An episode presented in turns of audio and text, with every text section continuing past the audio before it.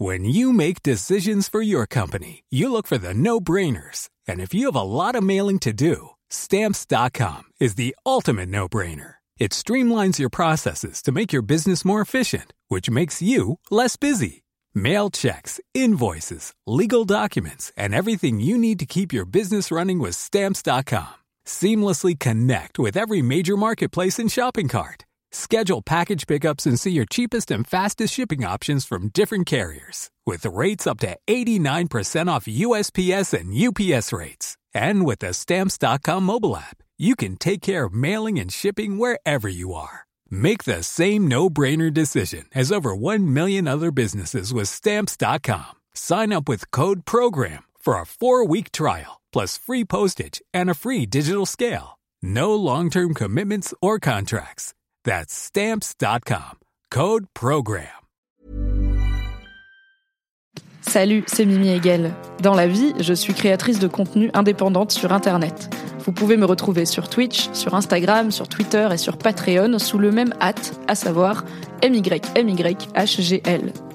Les podcasts disponibles ici sont principalement des replays de mes live Twitch. C'est pour ça que j'interagis avec le chat et que j'évoquerai parfois des éléments visuels que vous ne voyez pas. Merci de soutenir mon travail et bonne écoute. Oh my god, Internet, ça va ou quoi?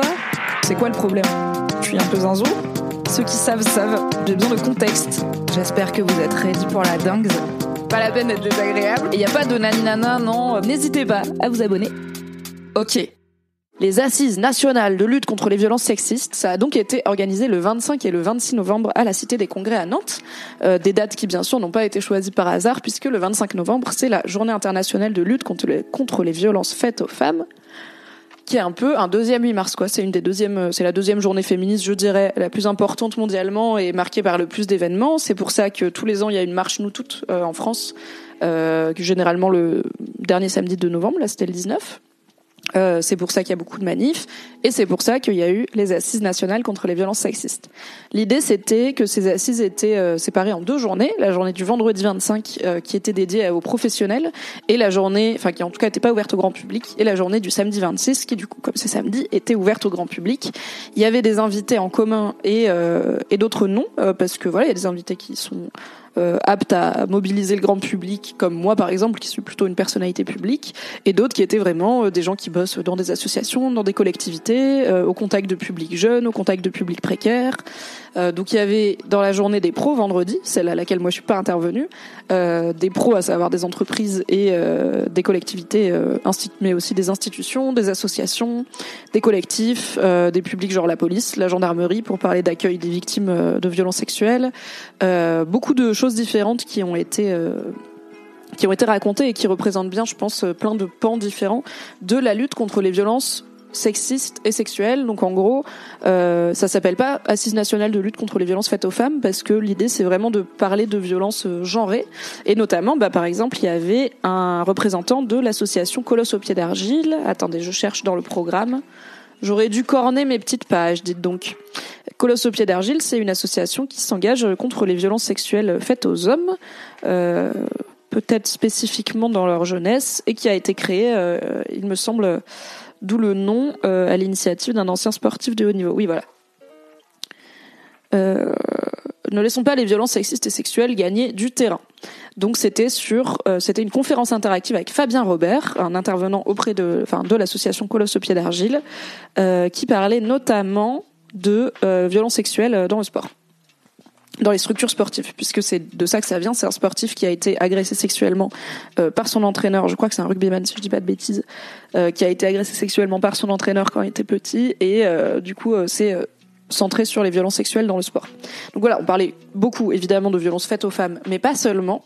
Euh, et on parlait pas que de violence, on parlait aussi de, de, résilience, de guérison, de joie, de sororité, de vivre ensemble, de lutte, euh, de motivation et euh, de convergence des luttes aussi. Donc euh, c'était franchement c'était puissant déjà quoi. C'est c'était je pense qu'il n'y a pas d'autre mot. C'était sold out. Alors c'est gratuit, mais c'était sold out et en fait c'était plein. Les gens sont venus. Il y avait une librairie qui vendait des livres, euh, notamment bah, des personnes invitées comme moi qui en avaient euh, sorti et elles ont vendu à balle. Il y avait euh, un espace pour écouter des podcasts féministes. donc il y avait plusieurs épisodes préloadés et des casques à dispo. Il y avait plein de trucs bien réfléchis, je trouve, euh, pour l'accessibilité. Alors déjà de base, il y avait un endroit garderie où on pouvait du coup venir avec son enfant et euh, profiter quand même des conférences. Et j'ai parlé à une organisatrice qui m'a dit il y a plein de papas avec leurs enfants, ce qui est bien parce que c'est souvent euh, les mères qui s'occupent des enfants, hein, rappelons-le. Moi, j'ai trouvé qu'il y avait plein de mecs dans le public, donc ça m'a fait plaisir aussi. Toujours cool de voir que les hommes se sentent concernés par ce genre d'initiative et et s'engagent, du coup se renseignent, viennent écouter des conférences, etc. Euh, il y avait euh, des interprètes en langue des signes française pour les conférences qui étaient en tout cas dans la grande salle, dans l'amphithéâtre, qui étaient du coup euh, retransmises sur Internet. Et ça permettait aussi à des personnes dans le public qui, comme j'en ai vu une le faire, qui était une femme sourde, de poser une question en langue des, en langue des signes française et de pouvoir la poser. En fait, même si la personne à qui elle l'a posée, elle avait besoin d'une interprète. Il y avait de l'accessibilité pour les personnes à mobilité réduite. Il y avait des endroits calmes. Il y avait des endroits où changer les bébés. Il y avait des toilettes accessibles aux personnes à mobilité réduite. Enfin, tout ça, on peut se dire c'est un peu la base, mais clairement, ça l'est pas toujours. Et le fait d'avoir un événement de cette ampleur dans un lieu de cette ampleur, euh, soutenu par euh, la ville de Nantes dans son ensemble, où d'ailleurs j'ai recroisé Mao Bertu, euh, souvenez-vous, avec Marie Kigaï et Charlie Danger, on avait fait un live à Nantes pour parler de protection hygiénique euh, notamment, et on avait reçu Mao Bertu, qui est une élue de la ville de Nantes, qui s'est notamment occupée de mettre des distributeurs de protection hygiénique gratuite dans différents lieux de la ville. Ben, j'ai revu Mao Bertu, qui du coup bah, évidemment était impliqué sur les assises nationales de lutte contre les violences sexistes. Il y avait plein de gens, c'était inspirant, c'était touchant, des fois on pleurait, des fois on riait, euh, on s'applaudissait, il y avait un espace restauration, il y avait des petites gaufres, il y avait des enfants, il y avait des vieilles personnes, il y avait de tout. Et franchement, c'était, c'est toujours hyper cool de voir des événements féministes aussi fédérateurs. Fab Florent, on a fait un podcast, un histoire de mec. Oui, tout à fait, Valentin. Nantes devient vraiment une ville impliquée dans le féminisme. Ouais, et j'ai l'impression qu'il y a, euh, il y a euh, pas mal de meufs et de jeunes femmes aussi dans la municipalité, dans les élus, euh, ce qui permet aussi de porter des préoccupations peut-être plus loin des priorités de quand tous les élus sont des mecs blancs de 50 ans, n'est-ce pas? Ok, et donc moi j'ai fait une conférence avec Clémentine Lemaire, du coup des fameuses, euh, sur l'amitié après MeToo, notamment l'amitié homme-femme, mais on a aussi parlé d'amitié entre hommes et d'amitié entre femmes. Donc là on est devant une salle euh, d'environ, euh, je dirais, je sais pas les gens qui étaient là, il y avait combien de gens? 60 personnes, maybe? 50, 60, je suis pas très forte pour calibrer. Bah, ça te dérange pas, c'est cool. Non, je me dis. Hop. Très fière d'être aux assises nationales quand même. Pour les violences sexistes, c'est très important donc, euh, et bravo pour le succès de l'événement. Merci beaucoup c'est bien reçu. Beaucoup de mecs, ça fait plaisir aussi. C'est le genre d'événement où il y a beaucoup beaucoup de femmes et peu d'hommes. Donc euh, surtout là on va parler d'amitié mixte aussi, donc ça tombe très bien. Exactement. Euh, donc bienvenue dans l'atelier euh, Être pote après MeToo. Ce qu'on vous propose euh, avec Mimi, je vais, je vais, la présenter rapidement. C'est une conversation autour de ces sujets. Donc on va on va discuter nous au travers de ce que ce que ce sujet a suscité pour nous comme question. L'idée ce sera pour Mimi qu'elle partage voilà son expérience, son regard, son vécu, mais aussi son expertise de, de, journaliste. et puis on prendra évidemment le temps d'échanger euh, toutes et tous euh, ensemble. Euh, bon, pour celles et ceux qui ne te connaissent pas, tu es créatrice de contenu, tu es l'ancienne rédactrice en chef du magazine Mademoiselle, tout un magazine en ligne qui réinvente le magazine féminin à destination des plus jeunes d'entre nous. Et tu es aussi l'autrice en 2021, ce qui nous avait valu nous rencontrer pour la première fois, du guide de, de, survie, pardon, de du guide de survie d'une féministe en couple hétéro, dans lequel tu explores la question ici du couple et du couple hétérosexuel euh, à l'ère de MeToo. Euh, on avait envie de, faire euh, de, te proposer de venir explorer aujourd'hui ici la question de l'amitié à l'ère de MeToo. mais peut-être avant de parler d'amitié post MeToo, pour toi, comment tu dirais que c'est, qu'est-ce que c'est finalement une amitié pré-MeToo? Euh, jusqu'en 2017, avant euh, les vagues féministes là qu'on connaît euh, en ce moment. Si on parle spécifiquement d'amitié homme-femme, je pense qu'on est beaucoup à avoir grandi avec l'idée qu'une amitié homme-femme est quelque part entre louche et impossible, qu'il y aura toujours une tension, qu'il y aura toujours un doute. En tout cas, bien sûr, si les deux personnes sont hétéro ou bi, qu'un homme ne peut pas être ami avec une femme sans qu'il y ait du désir ou qu'il ait, on va dire, une idée derrière la tête et qu'une femme ne peut pas non plus avoir une relation épanouissante avec un homme qui n'inclut pas de sexualité ou de sentiments. c'est quelque chose qui était beaucoup dans la pop culture, c'est quelque chose qui était beaucoup aussi dans la vie, dans les magazines féminins, dans les discussions. Euh, toute l'idée, les hommes viennent de Mars, les femmes viennent de Vénus, on est si différents mais complémentaires. Et euh, il n'y avait pas forcément de discours sur euh, comment euh, concilier dans une amitié homme-femme les réalités différentes, les vécus différents, bah, surtout à l'aune du sexisme, et comment communiquer sur ces vécus euh, pour mieux se comprendre tout simplement et puis pour avancer ensemble. Quoi. Oui, une amitié où finalement le genre auquel on a été assigné façonne totalement le type d'amitié qu'on peut vivre ensemble. Oui, et puis il y avait beaucoup ces stéréotypes de les amitiés entre femmes, ça ressemble à ça, donc avec des activités dédiées forcément genrées euh, féminines. La bonne idée, c'est un enterrement de vie de jeune fille, un enterrement de vie de garçon. C'est vraiment l'idée euh, reçue qu'on avait sur à quoi ça ressemble des amitiés euh, non mixtes. Et il y avait aussi cette idée que les femmes entre elles ne parlent pas comme les hommes parlent entre eux, que les amitiés viriles vont être beaucoup moins peut-être dans la communication et dans l'ouverture de soi, que les amitiés féminines vont être plus dans la discussion, mais aussi il y a beaucoup cette idée de les femmes s'assirent dans les pattes, euh, les femmes c'est langue de vipère, il y a toujours de la compétition entre les femmes et tout. Donc si on mélange ça avec l'idée qu'un homme et une femme ne peuvent pas être amis parce qu'il y aura forcément du désir, ça, on n'avait pas vraiment de discussion, de, pédagogie autour de qu'est-ce que c'est une amitié saine en général déjà, mm. qu'est-ce que c'est une amitié saine entre des hommes et des femmes dans un monde qui est genré, qui est sexiste, il y a des différences qui sont façonnées par la société. Donc euh, tant mieux qu'on en arrive à avoir ces discussions aussi euh, aujourd'hui à Nantes. C'est une belle avancée. Donc MeToo en 2017, euh, c'est un énorme mouvement. C'est la conscience que les femmes ne sont pas seules, que qu'elles ne sont pas seules dans ce qu'elles vivent, que des milliers d'entre elles depuis des années et des années, on ne fera pas l'effort de dater, souffrent jusque dans leur chair d'un rapport de domination, celui des hommes sur les femmes. Euh, on a beaucoup exploré, en fait, depuis MeToo, la question justement du couple euh, dans des essais, dans des livres, dans des podcasts. On peut voir, tu parlais de pop culture, on peut voir des choses qui bougent aujourd'hui, justement, dans des séries, dans des films, etc. Euh, et pour toi, en quoi est-ce fondamental d'explorer également la question de l'amitié à l'ère de MeToo?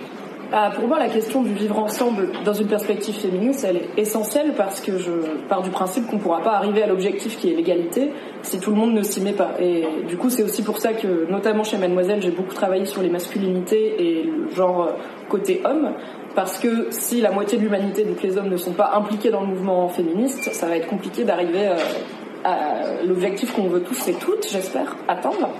Et pour moi, MeToo a permis euh, évidemment de, en fait, d'avoir plein de discussions à l'échelle sociétale, internationale, nationale, dans le couple et aussi dans l'amitié, dans les sphères privées, autour du vécu des femmes, certes, euh, du vécu euh, parfois douloureux, parfois difficile. Je pense qu'il y a beaucoup, alors de femmes certes, mais aussi beaucoup d'hommes qui se sont rendus compte que des gens qui connaissaient avaient vécu des choses qui vont de pas normal à carrément traumatique.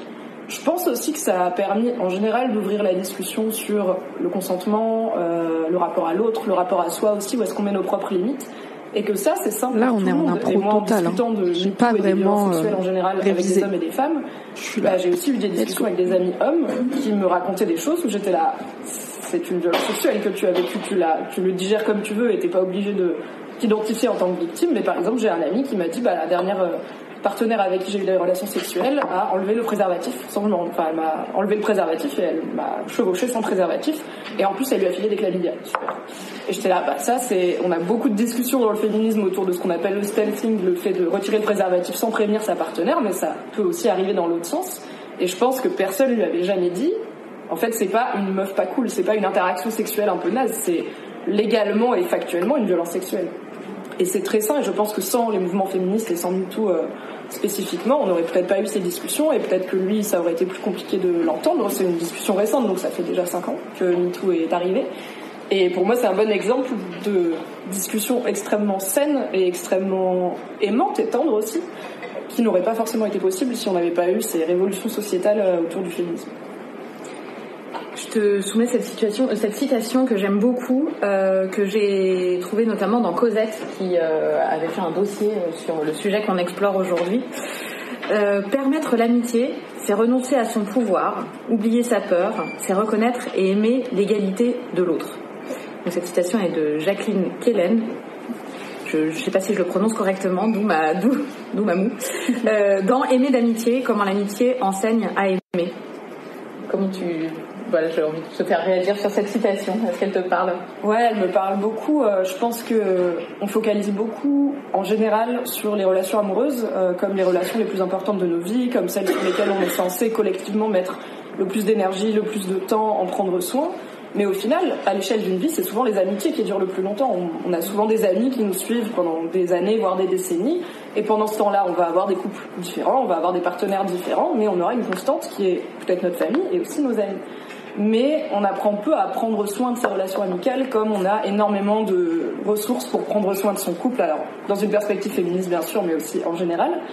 Et pour moi, parler d'amitié et d'égalité et de renoncer à son pouvoir, je trouve ça très beau parce qu'en effet, L'amitié, pour moi, passe aussi avec une forme de vulnérabilité, une forme de confiance, une forme d'ouverture de soi et un espoir peut-être encore plus que dans le couple euh, d'être aimé tel qu'on est et d'être accepté tel qu'on est.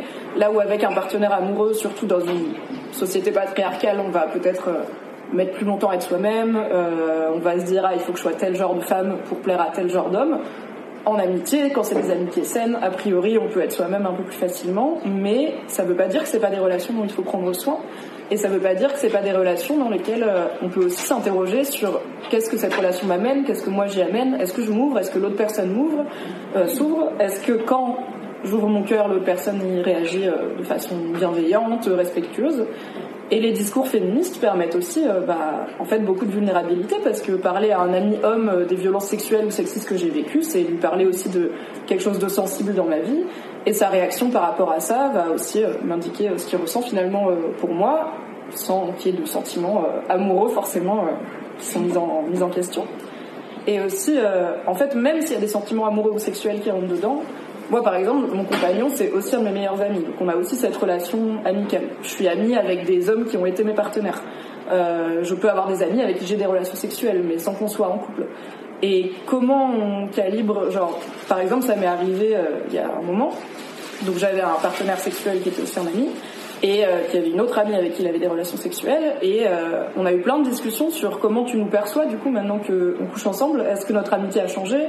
Est-ce que ton rapport à nous a changé? Est-ce que enfin moi je vais en parler euh, par rapport à moi on n'a pas fait un talk à trois. On aurait dû ça aurait dû être marrant ça ferait un bon podcast. Oh, la prochaine je note. Voilà. euh, mais c'est plein de discussions hyper cool. Et en fait je pense que s'il n'y avait pas eu alors 5 ans si on date voilà. tout mais 10-15 ans si moi, j'ai commencé à travailler chez Mademoiselle en 2012. Je suis partie en 2022. Et dès 2012, on parlait déjà de, sujets féministes assez larges, le harcèlement de rue, le slut-shaming, la culture du viol, l'omniprésence des violences sexuelles, l'omerta, etc. Donc ça fait plus de 5 ans. Mais sans ces années de pédagogie et de sensibilisation féministe, bah, on aurait eu une discussion, je pense, plus compliquée parce qu'il y aurait eu plus de travail à faire pour arriver à des idées d'égalité, alors que là, euh, c'est quand même des problématiques qui sont assez claires et assez discutées dans la société pour qu'il y ait une bonne base commune de comment on veut avancer ensemble, certes en tant qu'homme et en tant que femme, mais aussi en tant que deux personnes ou plus qui veulent juste être amis et s'apporter du bon du coup dans leur vie. J'aimerais bien qu'on s'essaie là au petit guide de survie de la féministe dans, dans ses amitiés. Dans ses amitiés. voir comment concrètement, qu'est-ce que ça suppose concrètement. Et je te propose, si tu es d'accord, qu'on explore peut-être d'abord les amitiés mixtes, mais mhm. aussi qu'on explore qu'est-ce que ça. Enfin, parce que pour moi, ça, c'est évident que ça a aussi des répercussions sur comment on vit nos amitiés entre femmes, comment on vit nos amis, comment sont vécues les amitiés entre hommes, et je précise entre gens qui se considèrent comme hommes et femmes. il y a peut-être aussi quelque chose, euh, on pourrait euh, peut-être parler de, la, fluidité. Euh. enfin voilà, je propose peut-être qu'on explore un peu ces, différentes étapes, mais voilà, comme un guide, un peu qu'on fasse chapitre par chapitre. Ces amitiés homme-femme, femme-homme dont tu, parles là, qu'est-ce que ça suppose comme changement de paradigme dans cette ère post-MeToo? Qu'est-ce que, qu'est-ce que ça suppose pour l'un comme pour l'autre? Pour moi, ce que le féminisme a apporté dans mes amitiés avec les hommes, c'est qu'ils se rendent beaucoup plus compte du vécu des femmes, qu'ils n'avaient pas forcément en tête, parce que c'est beaucoup de discussions que historiquement on avait entre femmes, même des trucs comme ah le relou qui m'a sifflé dans la rue, etc. on n'avait pas forcément une démarche de sensibilisation des hommes euh, par rapport à ça. Plein de gens l'ont fait, c'est top. Donc normalement, encore une fois, il y a une base. Et pour moi, ça a apporté beaucoup de d'empathie, en fait. En fait, c'est ça mon vécu, et il est anormal. Et on est en train d'avancer pour le changer, et guess what, toi en tant que mon ami, tu peux aussi agir. Donc je pense que moi, il y a eu, alors je sais qu'il y a beaucoup de féministes qui sont dans une posture de j'en ai marre de faire de la pédagogie auprès des mecs, c'est pas mon boulot, il est pas payé en plus, c'est long, parfois il faut se répéter. Il n'y a pas de problème. Moi personnellement, j'en ai pas encore marre, je continue à faire de la pédagogie.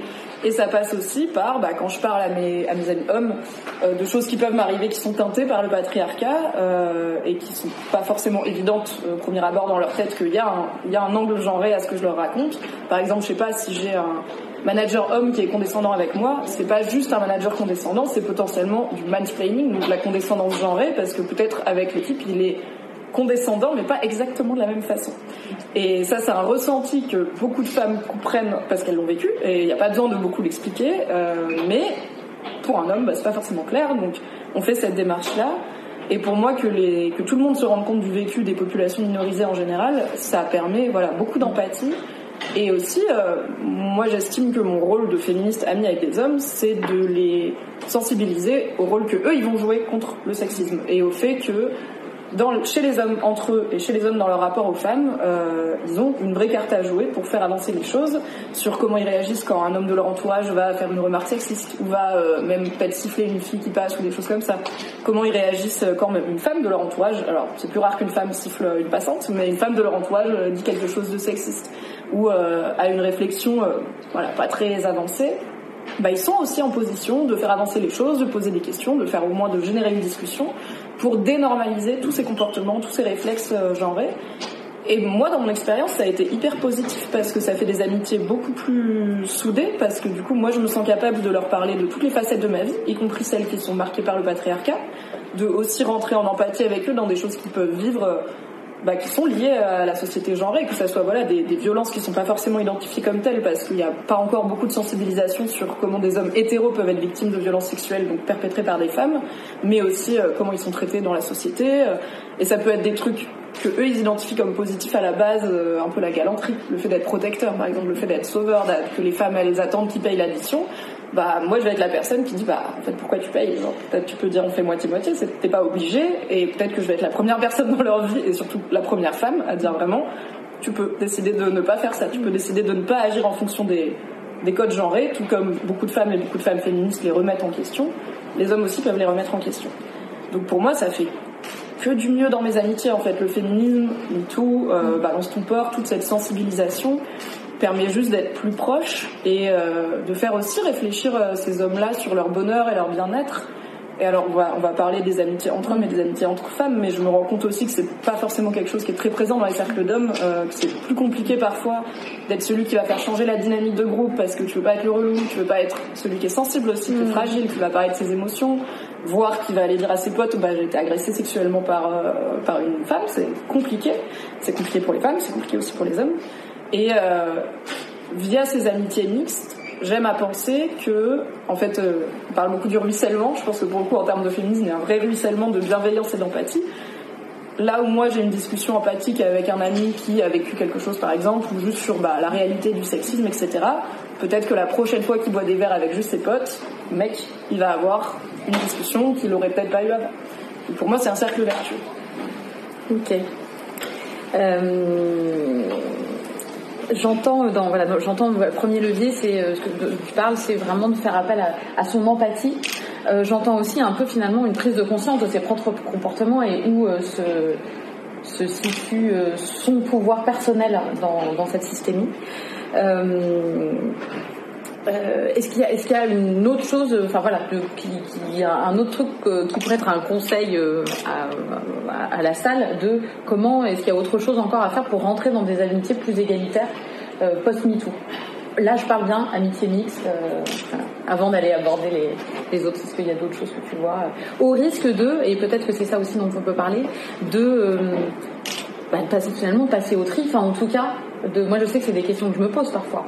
Qu'est-ce que, faire des potes est Où est-ce que je situe, et c'est pas toujours simple, où est-ce qu'on situe la frontière entre euh, ce qu'on accepte, ce qu'on n'accepte pas, et, et, comment, comment on gère tout ça en fait C'est une bonne question. Euh, parfois, enfin, je pense qu'être féministe et se sensibiliser à des inégalités dans le monde et se politiser tout simplement aussi, là on parle de féminisme, mais ça peut être, je sais pas, devenir très écolo, bah, des fois ça fait qu'on perd des gens parce que on se rend compte qu'il y a une trop grande dichotomie au bout d'un moment entre nos façons de voir la vie, nos valeurs, euh, nos objectifs, etc. Bon, ça arrive, euh, ça arrive, c'est ok. Mais je pense que c'est dommage de pas essayer. Si j'avais un conseil, je dirais, et c'est un peu paradoxal pour moi parce que j'essaye de m'inscrire euh, dans une démarche féministe qui est plutôt euh, positive, optimiste, voilà, le vivre ensemble, inclure les hommes et tout. Mon conseil, ce serait aux femmes, ayez pas peur de shampouiner vos potes mecs et de les secouer un peu. En fait, euh, on apprend beaucoup la douceur, le care. Il faut pas les brusquer, il faut y aller avec pédagogie. Évidemment, tout ça c'est très bien et je vous conseille pas forcément d'aboyer sur votre pote la première fois qu'il dit un truc un peu à côté de la plaque, juste peut-être que personne lui a expliqué. Et je pense nous toutes et nous tous, on m'a déjà dit des trucs à côté de la plaque parce que personne nous avait expliqué que c'est à côté de la plaque. Mais j'ai aussi ce rôle par rapport à certains de mes potes mecs où des fois ils me parlent de, trucs dans leur vie, de leurs attitudes, de leurs actions et je suis là. Est-ce que c'est pas un peu de la merde finalement ce que tu es en train de faire? Et y compris dans une perspective euh, genrée quoi. Dans une, est-ce que c'est pas un peu sexiste? Est-ce que c'est pas un vieux réflexe que tu es en train de m'amener? Ou est-ce que toute, toute cette réflexion et toute cette galère ou quoi dans laquelle t'es ne se base pas sur une idée reçue sexiste que du coup si tu l'enlèves et eh bah il y a moins de problèmes. Par exemple je sais pas si j'ai un pote qui est fauché et qui en a marre euh, de date parce que c'est lui qui paye le premier rendez-vous bah peut-être qu'il va râler pendant 15 minutes sur euh, les femmes nani nana on parle d'inégalité salariale et après on paye le resto. Et en fait si je lui dis bah t'as qu'à pas payer en fait t'as qu'à payer juste à part. Et si elle est pas d'accord peut-être que c'est pas une meuf pour toi. Waouh révélation. Et bon là c'est un exemple où le mec fait de mal. Mais oui ça m'arrive aussi de challenger euh, mes amis hommes sur bah, en fait comment tu prends soin des femmes dans ta vie et comment tu prends soin des hommes dans ta vie. Et toutes ces discussions super qu'on a tout ce boulot de pédagogie que je fais volontiers et gratuitement il faut qu'ils servent à quelque chose à la fin parce que c'est encore une fois je suis pas payée pour ça. Donc euh, donc je vais aussi être vigilante et je pense que c'est sain. Et on parlait de tri. En fait, je pense que les, du coup, les hommes qui sont pas prêts à ça, bah, factuellement, soit on va pas devenir très amis, soit on va s'éloigner peut-être petit à petit et c'est ok aussi dans la vie. Les, amitiés les relations parfois ne sont pas pour toujours. Parfois il y a un début et une fin et ça nous aura quand même apporté quelque chose pendant le temps que ça a duré. Mais en vrai je trouve que ça renforce du coup mes amitiés avec les hommes qui, qui restent. Et que c'est aussi un peu ce qu'ils cherchent dans notre amitié. Ça devient aussi euh, bah ok si j'ai tel problème dans ma vie je vais aller en parler peut-être spécifiquement à Mimi ou à mes amies femmes féministes parce qu'elles vont m'amener ce regard cette prise de conscience et parfois me, ouais, me challenger un petit peu dans ma façon de voir le monde et c'est cool. Tout comme moi, j'ai été challengée par plein d'hommes et de femmes dans mon parcours féministe et j'espère l'être encore euh, beaucoup. Ok, on va faire une petite pause parce qu'il y a des choses très intéressantes qui se racontent dans le chat. Merci beaucoup. Euh, donc il y a Isua qui a dit euh, parce qu'on parlait du fait qu'il y avait aussi voilà on parle là a priori euh, d'hommes et de femmes au sens large mais que selon son parcours et son identité de genre il peut y avoir de, la fluidité et des nuances dans tout ça. Et donc Isua a dit en tant que mec trans la prise en compte du genre dans mes amitiés me retourne un peu le cerveau des fois. Alors petit topo mec trans c'est une personne qui a été assignée au genre féminin à la naissance euh, à qui on a dit euh, à ses parents bravo bravo c'est une fille. Et non en fait non. Et qui du coup a compris un moment dans sa vie que en fait non et du coup c'est un mec. Voilà, plot twist. Euh, donc j'ai posé quelques questions à Isua qui dit j'ai pas mal d'amitiés de longue date, genre 20 ans ou 15 ans. Bravo, c'est cool de garder des amitiés aussi longtemps. Et euh, transitionner les a changés en bien car je suis plus moi-même maintenant. Euh, oui, j'en parle aussi, j'en ai parlé un petit peu là dans la conférence et j'en reparle après. Pour moi, l'intérêt d'une amitié, c'est de pouvoir être soi-même et de pouvoir être aimé pour qui on est fondamentalement. C'est aussi l'intérêt du couple, hein. mais l'intérêt des relations humaines, c'est ça. Et parfois, c'est un peu plus facile en amitié parce que c'est un peu moins codé sur qui on doit être dans un couple hétéro ou machin. Euh, et effectivement, je comprends le truc de en fait pouvoir être pleinement soi-même et vivre sa réalité dans son propre genre. Euh, bah forcément, ça fait des amitiés euh, meilleures. Mais ça, c'est assez simple. À, donc, Isua reprend. Euh, mais ça, c'est assez simple à gérer, je trouve. Ce sont des gens que je connais très bien et qui me connaissent très bien. En revanche, les nouvelles relations, c'est hyper compliqué à gérer. Évidemment, c'est uniquement un vécu perso et pas général aux personnes trans. Oui, c'est vrai, là, on a juste une parole euh, d'un mec, mais c'est intéressant. Rencontrer des mecs cis, donc des mecs cisgenres qui ne sont pas trans, des mecs euh, qui a priori sont nés avec un pénis, etc. Et on a dit c'est un garçon. Et ben en fait, c'est des garçons. Euh, rencontrer des mecs cis et être perçu comme un mec cis-7, donc cisgenre et hétéro, et essayer d'être pote avec eux, c'est super bizarre. Je suis perçu comme le mec qui est trop féministe pour que ça soit pas louche, et il y a un désir de pouvoir être enfin perçu en tant que mec, mais l'impossibilité de ne pas relever le sexisme. Au final, depuis ma transition, j'ai pas eu de nouveaux amis mecs, et ça fait se questionner sur l'honnêteté des mecs. sur l'honnêteté des mecs quand tu es ami avec eux en tant que femme parce qu'ils diraient pas ça devant des meufs. Ah bon? Qu'est-ce qu'ils racontent entre les mecs, euh, toi qui du coup te rends compte qu'ils racontaient peut-être pas ça devant toi avant ta transition? Salut Tutur, bienvenue. Euh, on est en train de regarder une conférence sur l'amitié post-MeToo que j'ai faite aux Assises nationales contre le sexisme, contre les violences sexistes. Et euh, là, on a mis pause pour réagir un peu à ce que raconte le chat sur les amitiés, et notamment Isua, qui est un mec trans, qui parle de la difficulté de se faire des potes mecs cisgenres après sa transition parce qu'en gros il pense que lui aussi c'est un mec euh, cisgenre hétéro comme eux et euh, bah, du coup il se révèle être plutôt sexiste et du coup bah Isua le relève peut-être parce que il y a eu un vécu assigné au genre féminin ou peut-être juste parce que t'es sensibilisé et euh, du coup c'est louche tu, tu as l'air trop féministe pour que ça soit pas louche. Quelle vie. Salut Justin, welcome, welcome, welcome Justin. Abonnez-vous à la chaîne de Justin. C'est toujours un plaisir, ces petits lives. Euh, c'est intéressant ce truc de les mecs. Euh, enfin, c'est pas surprenant non plus que les mecs entre eux n'agissent pas pareil que dans des groupes mixtes. Je pense que les femmes entre elles, puisqu'on est socialisé de cette façon, on n'agit pas exactement pareil non plus selon s'il y a des hommes ou pas dans la dynamique. D'où aussi bah, l'intérêt des espaces de non mixité choisis, euh, puisqu'il y a aussi des dynamiques un peu nazes de type bah, les femmes ont moins tendance à prendre la parole que les hommes, qui peuvent être désamorcés par euh, une non mixité, donc décider d'être que entre femmes.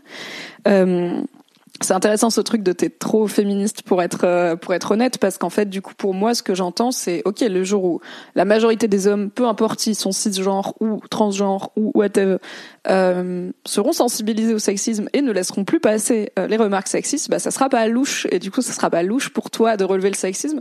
Tu te dis euh, il y a un désir de pouvoir enfin être perçu en tant que mec, mais l'impossibilité de ne pas relever le sexisme. Et vraiment, genre, relever le sexisme fait que t'es moins perçu en tant que mec, ce qui est ma boule en soi, parce que c'est pas lié, quoi. Genre, évidemment qu'un mec, s'il s'intéresse, il peut relever le sexisme, mais en tant que femme féministe, c'est plutôt au, pluriel, hein, en tant que, enfin, souvent les militantes féministes, justement, encouragent les hommes à agir dans, dans leur cercle d'hommes, à porter une parole d'homme qui du coup va être entendue et respectée différemment de celle d'une femme, contre le sexisme à, bah, comme on dit, checker vos potes, euh, laissez pas vos potes être des connards et en fait faites votre taf aussi dans les cercles masculins non mixtes pour, pour euh, dénormaliser en fait plein de comportements et d'idées reçues sexistes. Donc, si le féminisme avance et qu'il y a de plus en plus de mecs, même si c'est hétéro, qui relèvent le sexisme et qui laissent pas leurs potes être sexistes, eh ben ce sera moins compliqué pour toi du coup d'être perçu en tant que mec même si t'es même si t'es féministe. Les gens pensent que je suis féministe parce que gay, c'est faux, je suis bi, mais ça c'est trop compliqué à comprendre. Ah ouais, bah en plus si on rajoute la biphobie à tout ça, mais quel plaisir. Il est intéressant à noter que les mecs entre eux ont une grande gueule et parlent, et parlent trop sans réfléchir. Ouais, bah je pense que eh ben, ça rentre dans les codes de la virilité, euh, d'être déjà beaucoup dans la déconne. Il y a beaucoup de mecs qui parlent pas aux mecs dans leur vie, à part en plaisantant et en faisant des vannes, et souvent des vannes un peu, un peu moqueuses, tu vois, et genre même même des hommes que j'aime et que je respecte et tout, et enfin c'est leur vie. Je suis pas là pour leur dire que c'est pas bien, mais des fois genre ils insultent leurs potes, enfin vraiment ils les engueulent, euh, genre pour déconner, tu vois, ils me disent ah, ah quel connard et tout, et genre jamais je dis à mes potes meufs qu'elles connaissent ou alors enfin vraiment rarement quoi. Donc euh, c'est des mots un peu durs quoi. C'est pas des mots qu'on utilise après peut-être qu'on est des bisounours. Mais ça fait partie de l'amitié virile ce côté on se chambre et, euh, et, on a une grande gueule et tout. Et si tu te dis bah attends peut-être c'est un peu exagéré ce que tu viens de dire peut-être c'est pas marrant bah c'est toi le fragile le sensible le wokiste finalement. Mais plus il y a de mecs et notamment de mecs cis hétéros ou en tout cas perçus comme tels qui seront en fait euh, proactif dans ne pas laisser passer les comportements et les idées sexistes, moins le reste des mecs pourra dire quelque chose et en fait plus ils y viendront quoi. Il y a un vrai truc de normalisation sociale. Euh, en fait, dans la loi, euh, il y a quand même pas mal de choses qui ont été faites pour l'égalité dans le texte, sur le papier. On voit bien qu'en réalité, ça se passe pas exactement comme ça. Genre, c'est illégal le harcèlement de rue, mais bon, est-ce que ça a disparu? Pas vraiment. et du coup, bah, c'est en fait, la... on parle de justice sociale aussi parce que bah, il y a une s'il y a des conséquences sociales, par exemple, enfin c'est plus possible en France euh, dans beaucoup de cercles et heureusement euh, de dire des mots euh, ultra racistes quoi. Et je vais le dire parce que ça j'ai le droit, je suis arabe, on peut pas dire bougnoul en France impunément dans la plupart des cercles sociaux. C'est à peu près accepté que c'est un mot qu'on n'utilise pas. Et ben le jour où dire salope ce sera autant accepté comme un mot qu'on ne dit pas, ben les mecs qui disent salope, ils auront des vraies conséquences sociales, parfois économiques, enfin juste sur leur vie. de, en fait, les gens veulent pas traîner avec toi parce que t'es comme ça. Et il y a un coût social à tes actions. Et je pense que ça peut venir évidemment des hommes qui les entourent, qui sont là en mode, bah, en fait, je veux pas de potes sexistes, sorry. Euh, donc tu vas être tout seul et au bout d'un moment, tu vas peut-être arrêter d'être con du coup parce que tu vas avoir envie de plus être tout seul. Et aussi des meufs. Et ça, c'est un truc que j'avais plus du coup abordé la dernière fois que j'ai été à Nantes puisque j'avais été invitée pour parler plutôt de couple et de séduction vu que mon livre euh, c'est à ce sujet-là, euh, où j'avais dit, euh, je l'ai redit dans un live de Fab d'ailleurs, je vous mettrai le lien dans la dans le chat. En gros, euh, le jour où on arrête de toucher le zob des mecs médiocres, euh, ils vont finir par arrêter d'être médiocres parce qu'ils ont envie que des gens leur touchent le zob, quoi. Et c'est un peu vrai, quoi. Il y a tellement de gens super, super top qui donnent du temps et de l'énergie et leur corps et leur attention et leur amour à des mecs qui sont un peu l'équivalent de la tranche du fond du, pa- du paquet de pain de mie. Bah peut-être que si c'est gay- et qui sont et je parle pas de médiocrité euh, inhérente à eux, mais médiocrité aussi de, dans leur façon dont ils traitent les femmes, dont ils respectent les femmes et leurs compagnes et tout. Euh, et bah le jour où ces gars-là ils ont vraiment plus de partenaires parce qu'en fait ils sont trop nuls, et ben peut-être qu'ils changeront. Du coup voilà, il y a aussi euh, continuer à pas laisser passer les trucs de vos potes mecs et c'est comme ça que on va avancer, je pense. Isu a toujours dit, au final, j'ai été plutôt agréablement surpris par les mecs 6-7 entre eux. Je m'attendais à un enfer de sexisme, et en tout cas, dans mon microcosme, c'était ok, avec des guillemets, donc genre pas si pire. En revanche, l'amitié pour eux, c'est boire des coups et parler de rien de sérieux, on va pas se mentir. On, va parler plus tard dans la conférence de à quel point les mecs, souvent l'amitié, c'est se bourrer la gueule, et seulement quand on est bourré, on peut se parler pour de vrai. C'est pour ça, dit Aruma, que j'ai, c'est peut-être pour ça que j'ai pas beaucoup d'amis hommes, c'est difficile de deep talk facilement. Ouais, ouais, c'est sûr, ça vient moins euh, aisément avec, aux hommes parce que juste ils ont pas été élevés à faire ça et que la vulnérabilité c'est compliqué à concilier avec la virilité. Euh, mais c'est possible finalement. Fabrice Laurent existe par exemple et sa passion dans la vie c'est les deep talks, donc c'est possible. En faisant des études dans le social, c'est difficile d'être féministe en travaillant dans des milieux sociaux très fragiles. Hmm, Qu'est-ce que tu veux dire ou pas Intéressant. Donc on revient à Isua qui dit Pour donner un exemple qui m'a choqué, une fois j'ai dit à un pote que j'allais à un festival seul avec une amie et il comprenait pas pourquoi. Et il a refusé pendant 10 minutes de croire que je voulais pas la choper alors même que je suis plutôt perçue comme gay par ce même mec. Ok, donc faut qu'il décide.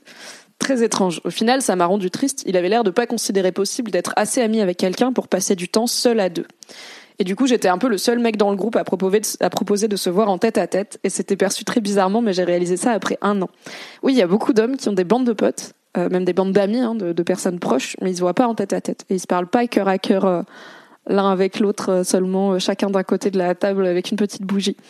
Parce que ça fait gay, parce que c'est trop de vulnérabilité, parce qu'on peut pas se cacher dans les dynamiques de groupe, et parce qu'on peut pas compter sur le fait qu'il y en a toujours un qui voudra pas parler de ses émotions et qui dira ah non vas-y on fait autre chose. En tout cas, c'est mon interprétation personnelle après avoir pas mal bossé sur les masculinités. Donc, donc oui, je comprends. En fait, je me dis ouais, si effectivement, si moi, avec mon vécu et ma socialisation féminine, en tout cas codée comme telle, ben, je transitionnais vers le genre masculin. Euh, en tout cas vers une présentation sociale masculine, bah c'est clair que je fais plein de trucs que genre les mecs font pas vraiment quoi. La plupart des mecs ils font pas ça. Je suis vraiment genre déjà pour les meufs je suis intense et pour un mec ce serait genre oula oula alerte ma boule.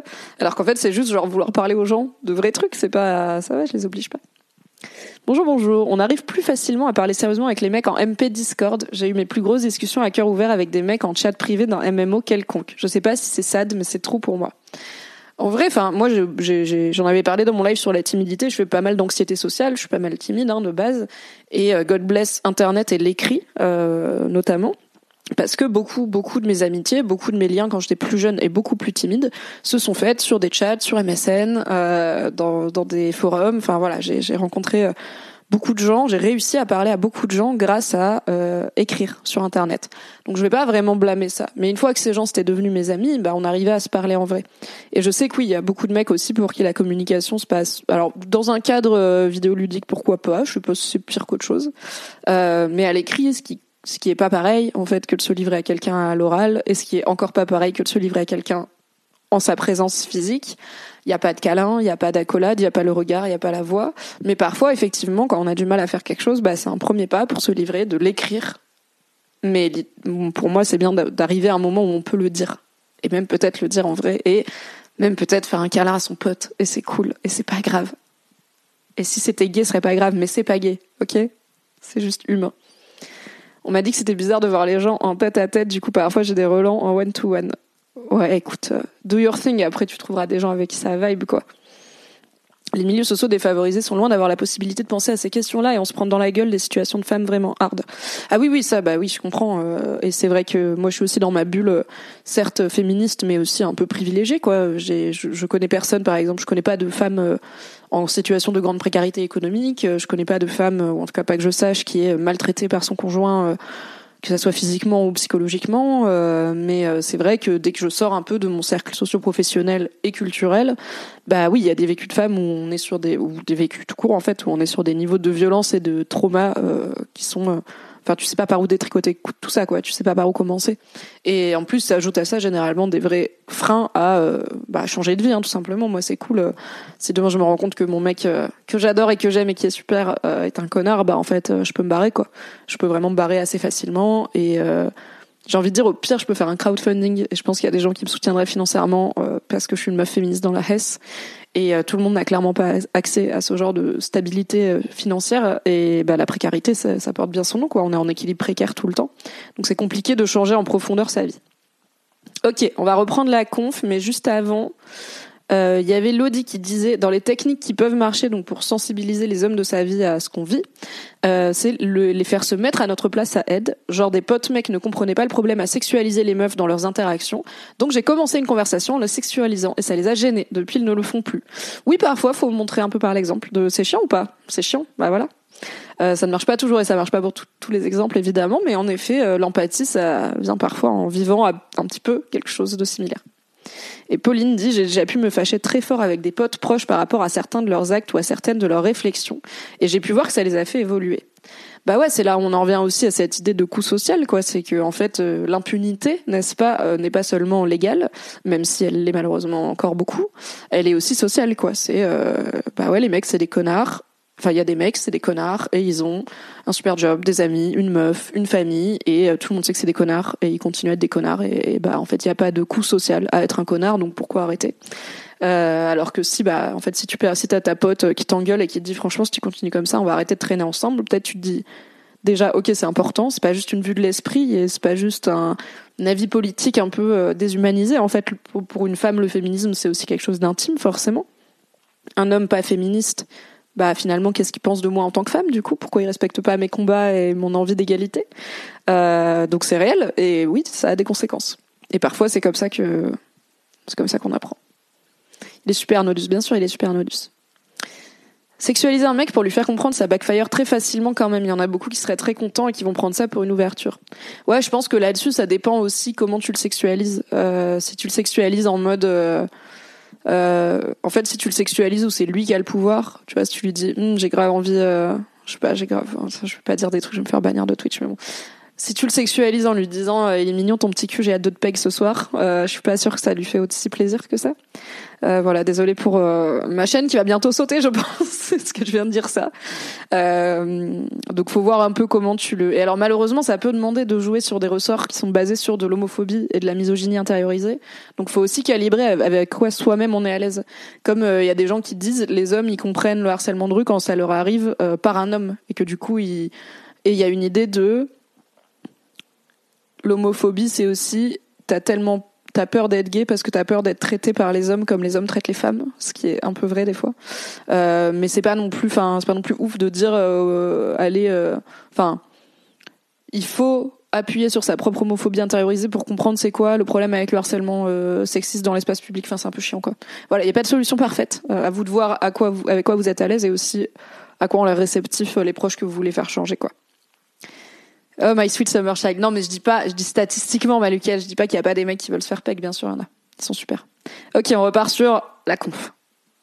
Euh, tu l'as cette idée que finalement, ce vécu que toi t'as aussi avec des potes hommes, euh, tu supposes que potentiellement ça a une influence, une répercussion, je ne sais pas, tu vas mettre le verbe que tu veux, euh, sur les amitiés de comment toi tu perçois le truc et ce serait quoi du coup euh, toujours pareil dans cette idée un peu du guide euh, c'est quoi une amitié entre hommes? post-MeToo qu'est-ce que ça suppose euh, pour les hommes? Qu'est-ce que potentiellement ils, doivent être prêts à faire? Enfin voilà qu'est-ce que ça suppose pour eux moi je suis toujours fascinée par le nombre d'hommes qui me disent j'ai des meilleurs amis j'ai une bande on est hyper tight et tout et en vrai ils se parlent jamais vraiment et ils connaissent rien les uns sur les autres Un bon exemple, c'est euh, j'avais monté chez Mademoiselle un podcast qui s'appelait The Boys Club avec euh, Fabrice Florent qui était sur les masculinités et à chaque épisode du coup on invitait un homme qui nous parlait de son vécu d'homme. Euh, un homme soit connu, soit anonyme qui avait des choses à raconter. Le podcast existe toujours, il s'appelle Histoire de mec maintenant, donc abonnez-vous. Euh, et on avait reçu Léopold Lepérade qui est créateur de contenu sur internet, notamment sur YouTube, et qui a une bande de potes très très nouée, une bande de potes non mixtes, une bande de potes mecs euh, ils ont même un tatouage en commun, ils sont tous fait le même tatouage pour sceller leur amitié et ils se connaissent depuis euh, la maternelle, je pense, donc vraiment toute leur vie. Et à un moment, il m'a dit, il y en a au moins deux ou trois, je sais pas ce qu'ils font dans la vie. J'étais là, quoi? Tu connais pas leur métier? Je dis, non, on parle pas de ça. Et en fait, il avait un parcours, euh, tout ça est audible dans le podcast, hein, je vous révèle pas, ça me privé. Euh, il a eu un parcours hyper intéressant, au contact notamment de Marion Seclin, qui est une créatrice de contenu aussi, scénariste, comédienne, autrice, féministe, très engagée, qui est proche de lui, qui lui a qui l'a challengé justement, je pense qu'elle l'a pas mal champouiné aussi sur bah, du coup à quoi elle sert cette bande de potes, à quoi elle sert cette amitié. Et il a eu une démarche active de parler à ses potes et de leur dire voilà ce que j'aimerais bien qu'on change dans notre amitié. J'aimerais bien qu'on se parle de choses privées sans être à 4 grammes. Parce qu'il y avait ça, il y a ça dans beaucoup de bandes de potes, notamment mecs. Oui, ok, on se parle de nos émotions, mais seulement quand on est ivre. Donc déjà, on n'est pas dans notre état normal. Aussi, ça lève les inhibitions, donc cette peur de parler, cette peur du jugement. Et aussi, des fois, on a oublié la conversation le lendemain. Et du coup, c'est pas grave. Je fais quoi Mais à quoi ça sert? Je ne sais pas. Euh, toute l'affection entre hommes aussi physique, les câlins, euh, même les baisers, euh, les accolades, bah, ça arrive souvent après quelques verres et pas forcément quand on se dit bonjour. Bon, ça, c'est culturel. Alors, il y a des pays où c'est différent, mais en tout cas, en, France et dans les pays occidentaux. Et du coup, je pense que bah, on a un très bon exemple de au contact d'une femme féministe avec qui il avait une relation amicale. Léopold a challengé mec saine en fait. Alors plus féministe si on veut, mais surtout plus saine parce que c'est même pas tant des questions de, genre, c'est juste des questions de est-ce que en tant qu'humain, en tant que personne, on n'est pas prêt à s'ouvrir l'un à l'autre euh, de façon un peu plus saine. Et plus récemment, j'ai eu il y a quelques jours euh, une discussion avec un ami qui a des problèmes de cœur en ce moment et qui a pareil son meilleur ami qui connaît depuis 30 ans, sachant qu'il a 30 ans. Donc vraiment ils se sont rencontrés euh, au berceau et il m'a dit euh, c'était bien l'autre jour je lui en ai parlé, c'était la première fois que je lui parlais de mes sentiments. J'étais là, ça fait 30 ans. Du coup pour moi il y a un vrai euh, et en fait c'est des, des ça lui a fait beaucoup de bien. Genre il était vraiment touché et bah devinez quoi qu'est-ce qui s'est passé? Son pote il lui a aussi parlé de ses sentiments à lui. Il lui a dit ah bah du coup moi aussi j'avais eu ça avec une fille et tout. Et ils avaient jamais eu cette discussion, donc c'est un peu lunaire dans ma tête, mais parce que je suis très dans l'ouverture, la communication, vas-y, on parle de tous nos sentiments les plus profonds, donc je sais que je suis un petit peu, voilà, je plane un petit peu là-dessus. Mais je sais qu'il y a un truc genré, et je sais qu'il y a beaucoup d'hommes qui ont des amis hommes à qui ils parlent pas vraiment, et où du coup la relation c'est juste, on se voit régulièrement, on fait les mêmes choses, on a les mêmes conversations en surface, et alors ok, il y a beaucoup d'affection aussi qui passe en sous-entendu, je sais qu'il y a beaucoup d'hommes qui m'amènent, mais en fait, nous on marche pas comme ça, on n'a pas envie de se faire des câlins, de se dire euh, je t'aime, etc. Et je suis là, ok, peut-être c'est un chemin, peut-être ça va venir, mais il y a une différence entre euh, dire je t'aime à tous ses potes euh, en toute euh, égalité et leur parler de ce qu'on vit en fait et de ce qu'on ressent et pas juste rester sur des banalités, ok on va faire un jeu vidéo ensemble, on va se bourrer la gueule, c'est très bien tout ça, mais il n'y a pas que ça dans une amitié. Pour moi c'est aussi un peu la différence entre c'est quoi un pote et c'est quoi un ami. Bah, un ami, a priori, c'est quelqu'un avec qui, comme je l'ai dit au début, on peut vraiment être soi-même. Et je pense qu'il y a beaucoup d'hommes qui sont pas vraiment eux-mêmes avec leurs amis et qui ont peut-être cristallisé aussi quand c'est des amitiés longues leur amitié à un moment où du coup ils ont peur de changer, ils ont peur de disrupter euh, le statu quo parce qu'ils ont peur de perdre leurs amis, Mm. d'être le mec qui, qui, est chiant dans la bande, d'être le mec qui veut pas faire des trucs fun, d'être le mec un peu fragile. Parfois il y a des hommes qui ont des réactions très vives à un autre homme qui veut s'ouvrir, parce qu'il y a aussi de l'homophobie qui rentre là-dedans. Donc parfois ça peut être des ah bah dis donc on n'est pas gay, on va pas se faire des câlins, ok. C'est pas un chemin facile, mais à la fin, moi je pars du principe qu'il vaut mieux avoir peut-être moins d'amis, mais avoir une vraie relation avec ces amis-là, qu'avoir plein d'amis et en avoir aucun à qui on peut parler euh, vraiment. Donc, je sais que le contact de, femmes féministes, de femmes engagées, euh, parce que j'ai eu des exemples directs, peut améliorer aussi les relations entre hommes, et que je pense c'est aussi montré par l'exemple en fait. Se, s'ouvrir soi et se mettre soi en vulnérabilité et dire à un ami homme bah voilà ce que je vis c'est compliqué pour telle et telle raison et lui expliquer aussi que des fois bah, c'est le patriarcat qui fait que c'est encore plus compliqué. Il y a des vécus parfois qui sont marqués par je sais que je m'inscris dans une société sexiste et du coup en tant que femme c'est deux fois plus dur de passer ce cap euh, psychologique que ça le serait pour un homme et en fait, se mettre dans cette vulnérabilité-là, ça montre que c'est possible et ça encourage les autres à le faire. Tout comme bah, quand mon pote a fini par parler à son meilleur ami euh, de ses sentiments pour une fille, son meilleur ami lui a dit bah, moi aussi, et ils ont eu une discussion qu'ils n'ont jamais eue avant. Donc montrer par l'exemple, c'est une façon assez simple, je pense, d'améliorer les relations en général. Planning for your next trip? Elevate your travel style with Quince. Quince has all the jet setting essentials you'll want for your next getaway, like European linen, premium luggage options, buttery soft Italian leather bags, and so much more. And it's all priced at 50 to 80% less than similar brands. Plus, Quince only works with factories that use safe and ethical manufacturing practices. Pack your bags with high-quality essentials you'll be wearing for vacations to come with Quince. Go to quince.com slash trip for free shipping and 365-day returns. On en a parlé un peu au début quand on parlait des, des, de qu'est-ce que c'est l'amitié pré-MeToo, en tout cas comment elle est véhiculée dans la pop culture, etc. Euh, ces amitiés de femmes. Euh, c'est quoi ton vécu, toi, aujourd'hui, euh, de féministe dans tes amitiés euh, entre femmes? Moi, j'ai une histoire euh, particulière avec les femmes parce que j'ai été longtemps ce qu'on appelle une fille qui n'aime pas les filles. Donc, euh, j'avais interné la misogynie, et enfin, j'avais internalisé la misogynie. Et du coup, j'avais cette idée de, euh, comme j'étais un peu garçon manqué, comme on disait à l'époque, en grandissant, j'avais des loisirs plutôt codés masculins. J'aimais bien les jeux vidéo, j'aimais bien les petites voitures, j'aimais pas les Barbies, etc.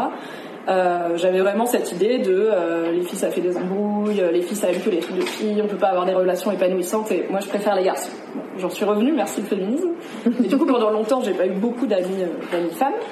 Et par contre j'étais dans des amitiés avec des garçons qui étaient teintés voilà d'un peu de séduction, d'un peu de doute, de on sait pas est-ce que l'on est plus qu'amis? Donc j'étais aussi matrixée par cette idée de une amitié homme-femme n'est jamais vraiment neutre et amicale. J'en suis revenue aussi. Maintenant, je pense que les deux personnes amicalement les plus importantes dans ma vie, bah, c'est deux femmes. J'ai deux très bonnes amies. euh, on est un petit gang euh, depuis déjà plus de dix ans. Bravo à nous. Et en fait, notre amitié, je la trouve. Donc, c'est aussi des femmes qui ont en même temps, qui ont mon âge, et c'est des femmes qui ont à peu près en même temps que moi découvert les problématiques féministes. Euh, voilà, ça fait dix ans que j'ai commencé à travailler chez Mademoiselle. Elles m'ont suivi aussi dans cette aventure. Elles ont lu le magazine. On a eu beaucoup de discussions. Et pour moi, notre amitié maintenant, elle est saine parce que je dirais pas qu'elle est dégenrée, parce qu'on est des femmes, on a un vécu de femmes, on a une place sociale de femmes, donc on vit des choses qui sont qui sont pas les mêmes que ce que ce qu'on vivrait si on était trois mecs. Mais on se parle énormément, on se parle énormément aussi de, bah, de problématiques sexistes, qu'elles soient individuelles ou sociétales, bien sûr. Enfin, MeToo, bah, ça a donné lieu à beaucoup de conversations très intéressantes et très très douces en fait, et très empathiques avec plein de gens dans ma vie, y compris mes amies euh, femmes. Des fois, on a aussi des, désaccords. On va pas être aligné à 100%, mais comme toutes les personnes féministes sont pas toujours alignées à 100% sur euh, c'est quoi la priorité, c'est quoi la meilleure façon de communiquer, c'est quoi la meilleure façon de s'engager. Et c'est pas grave, en fait, c'est des discussions saines à avoir et ça nous challenge aussi euh, personnellement. Et parfois, à l'inverse, elles vont, euh, comme moi, j'ai un peu plus une expertise parce que j'ai travaillé 10 ans dans le féminisme. Bah, par exemple, une de mes amies un voisin qui a emménagé en bas de chez elle avec qui elle a commencé à créer des liens, qui est un mec trans. Et euh, du coup, à un moment, elle m'a dit, ok, je connais vraiment pas grand-chose à la transidentité. Est-ce que tu peux me briefer pour pas faire de bêtises et pas le mégenrer ou dire un truc qu'il faut pas et tout? Et moi, j'étais là, yes, c'est un rôle que, alors je suis pas concernée par le sujet, mais j'ai travaillé dessus. Donc j'ai les bases de comment interagir avec une personne trans sans faire euh, les faux pas euh, principaux. Et en fait, c'était trop cool d'avoir cette discussion parce que ça venait juste d'un truc d'empathie, de elle a envie d'être- cool avec ce mec et de pas le mettre mal à l'aise. Et entre nous, on a aussi eu beaucoup de discussions sur, euh, bah, avec voilà ce qu'on a appelé la libération de la parole, la libération de l'écoute. Qu'est-ce qu'on a vécu? Euh, Qu'est-ce que des femmes qu'on connaît ont vécu? Et euh, on a une vraie aussi perspective féministe. Là récemment, j'ai une amie qui m'a dit, je connais une meuf de 20 ans qui vient de se rendre compte qu'elle a fait un déni de grossesse et qu'elle est enceinte de 6 mois. J'étais là, ok déjà phobie numéro 1, 2 et 3, très bien. Mais au-delà de, ok bah comment tu le vis, comment elle le vit, donc de cette discussion un peu plus classique qu'on a eu, je lui ai dit ok voilà des ressources, il y a le planning familial qui peut l'aider, il y a tel assaut euh, dans sa ville, j'ai regardé un petit peu voilà les, collectifs féministes qui peuvent éventuellement l'accompagner parce que bah, déjà vivre une grossesse à 20 ans c'est un délire, mais vivre une grossesse non désirée, trop tard pour l'IVG, sans savoir tout un truc, elle est étudiante, elle est chez ses parents, l'enfer. Euh, mais en fait, il y a des supports féministes aussi euh, autour de ça, pour elle, mais aussi pour ses parents, son entourage, euh, son futur enfant à naître. J'espère que ça va bien se passer. Puis pour ma pote aussi, comment accompagner une jeune mère qui est dans cette situation assez atypique. Moi, j'ai pas toutes les clés, mais je sais que via le féminisme, on peut les trouver. Et je pense que s'il n'y avait pas eu bah, toute cette déferlante féministe euh, depuis voilà, une- on va dire une grosse décennie euh, en France et dans le monde, on n'aurait pas euh, cette sensibilisation et aussi euh, j'y aurais pas forcément pensé, j'aurais juste été là en mode bah horrible, bon courage à elle, parce que soit la fille je la connais pas, mais j'ai ce truc de sororité de ok c'est une femme qui est dans une position compliquée et il y a des hommes évidemment mais aussi des femmes et des militantes euh, qui peuvent et des structures qui peuvent l'aider et pour moi, ça fait partie de la démarche féministe qu'on essaye aussi d'avoir dans, dans ma bande de potes filles, du coup. Et il y a aussi une, une vraie vigilance à comment tu te sens par rapport aux hommes de ta vie, euh, comment tu te sens par rapport au sexisme. Est-ce que c'est compliqué en ce moment Est-ce que euh, par rapport à ce qu'on a pu vivre, euh, je sais pas si, alors c'est pas mon cas, mais par exemple si j'avais été victime d'inceste, bah au moment où il y a eu euh, le MeToo inceste ou le consentement qui est sorti, etc., on aurait eu des discussions sur comment ça va toi spécifiquement, parce qu'on sait que c'est un sujet qui est sensible pour toi, que c'est un vécu qui, qui t'a touché ou qui a pu toucher tes proches. Donc pour moi, c'est très sain ce qu'apporte le féminisme dans mes relations entre femmes et il n'y a pas du tout ce côté compétition, ce côté jugement entre femmes, ce côté slut shaming. Euh, je vais, moi, je suis assez libérée sur la sexualité, j'en parle facilement, euh, un peu plus que la plupart de mes copines. Et il y a pas le moindre moment où il y a eu un jugement de ok Mimi c'est un peu une fille facile par exemple ce genre de choses où elle fait des trucs bizarres. Au contraire il y a plutôt euh, ok bah c'est marrant d'être en contact d'une meuf qui vit sa vie sexuelle comme ça donc on va apprendre parler euh, retenir des choses en mettre de côté d'autres qui ne correspondent pas et tout et c'est stressant euh, tu as cité un mot et c'était la parfaite transition avec la question suivante qui est celui de la sororité parce que là on est en train de parler de relations euh, entre personnes qui se connaissent Qu'est-ce que c'est, enfin, qu'est-ce que pour toi la sororité et comment tout ce chemin dont tu nous parles dans tes amitiés t'amène à, le penser et à, le vivre ce, mot? Bah pour moi, voilà, la sororité, c'est alors c'est c'est un mot qui est tellement surutilisé en ce moment qu'il est parfois un peu galvaudé, mais pour moi, c'est cette empathie.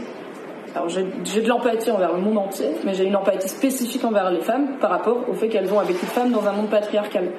Et la sororité, c'est c'est toujours cette idée de ruissellement pour moi. Cette bienveillance et cette empathie, elle va se transmettre, y compris aux gens qui sont peut-être moins touchés par euh, la médiatisation des idées féministes, ou alors qui sont...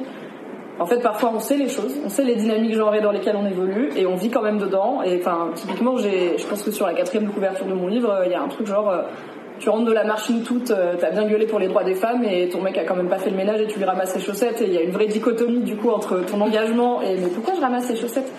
Et par exemple, bah là, j'ai une amie qui a une amie euh, qui vient d'avoir un enfant avec son mec et son mec fait rien. Littéralement, il en branle pas une, c'est l'enfer. C'est vraiment le, le cliché du père démissionnaire qui refuse de se remettre en question et qui peut pas s'occuper de la gamine plus que, je sais pas, 20 minutes maximum, quoi.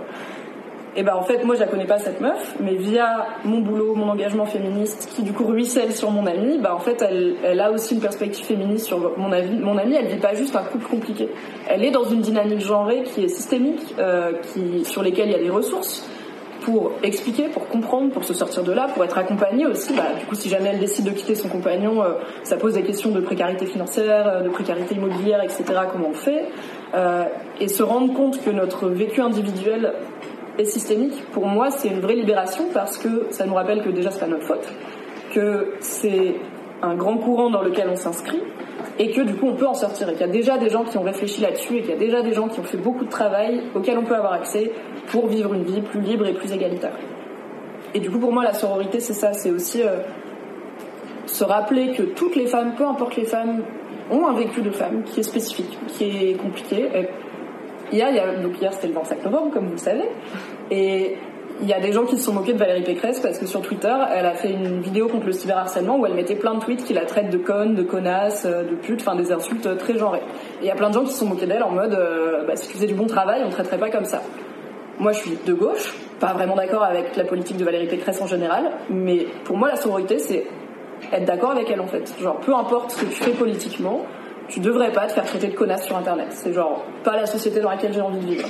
Et du coup, la sororité, c'est aussi être en empathie avec des femmes qui sont peut-être pas d'accord avec moi, qui sont pas alignées sur tout, mais ça veut pas dire qu'elles méritent de vivre le sexisme. Et ça, c'est aussi quelque chose qui peut se diffuser dans les amitiés, qui peut se diffuser dans les discussions entre amis, entre potes. Et euh, après, il y a aussi dans la sororité, je pense, bah, toujours cette idée de challenger aussi. Euh, je parlais de mes amis hommes qui peuvent avoir des réflexes sexistes, des réflexions, des choses comme ça.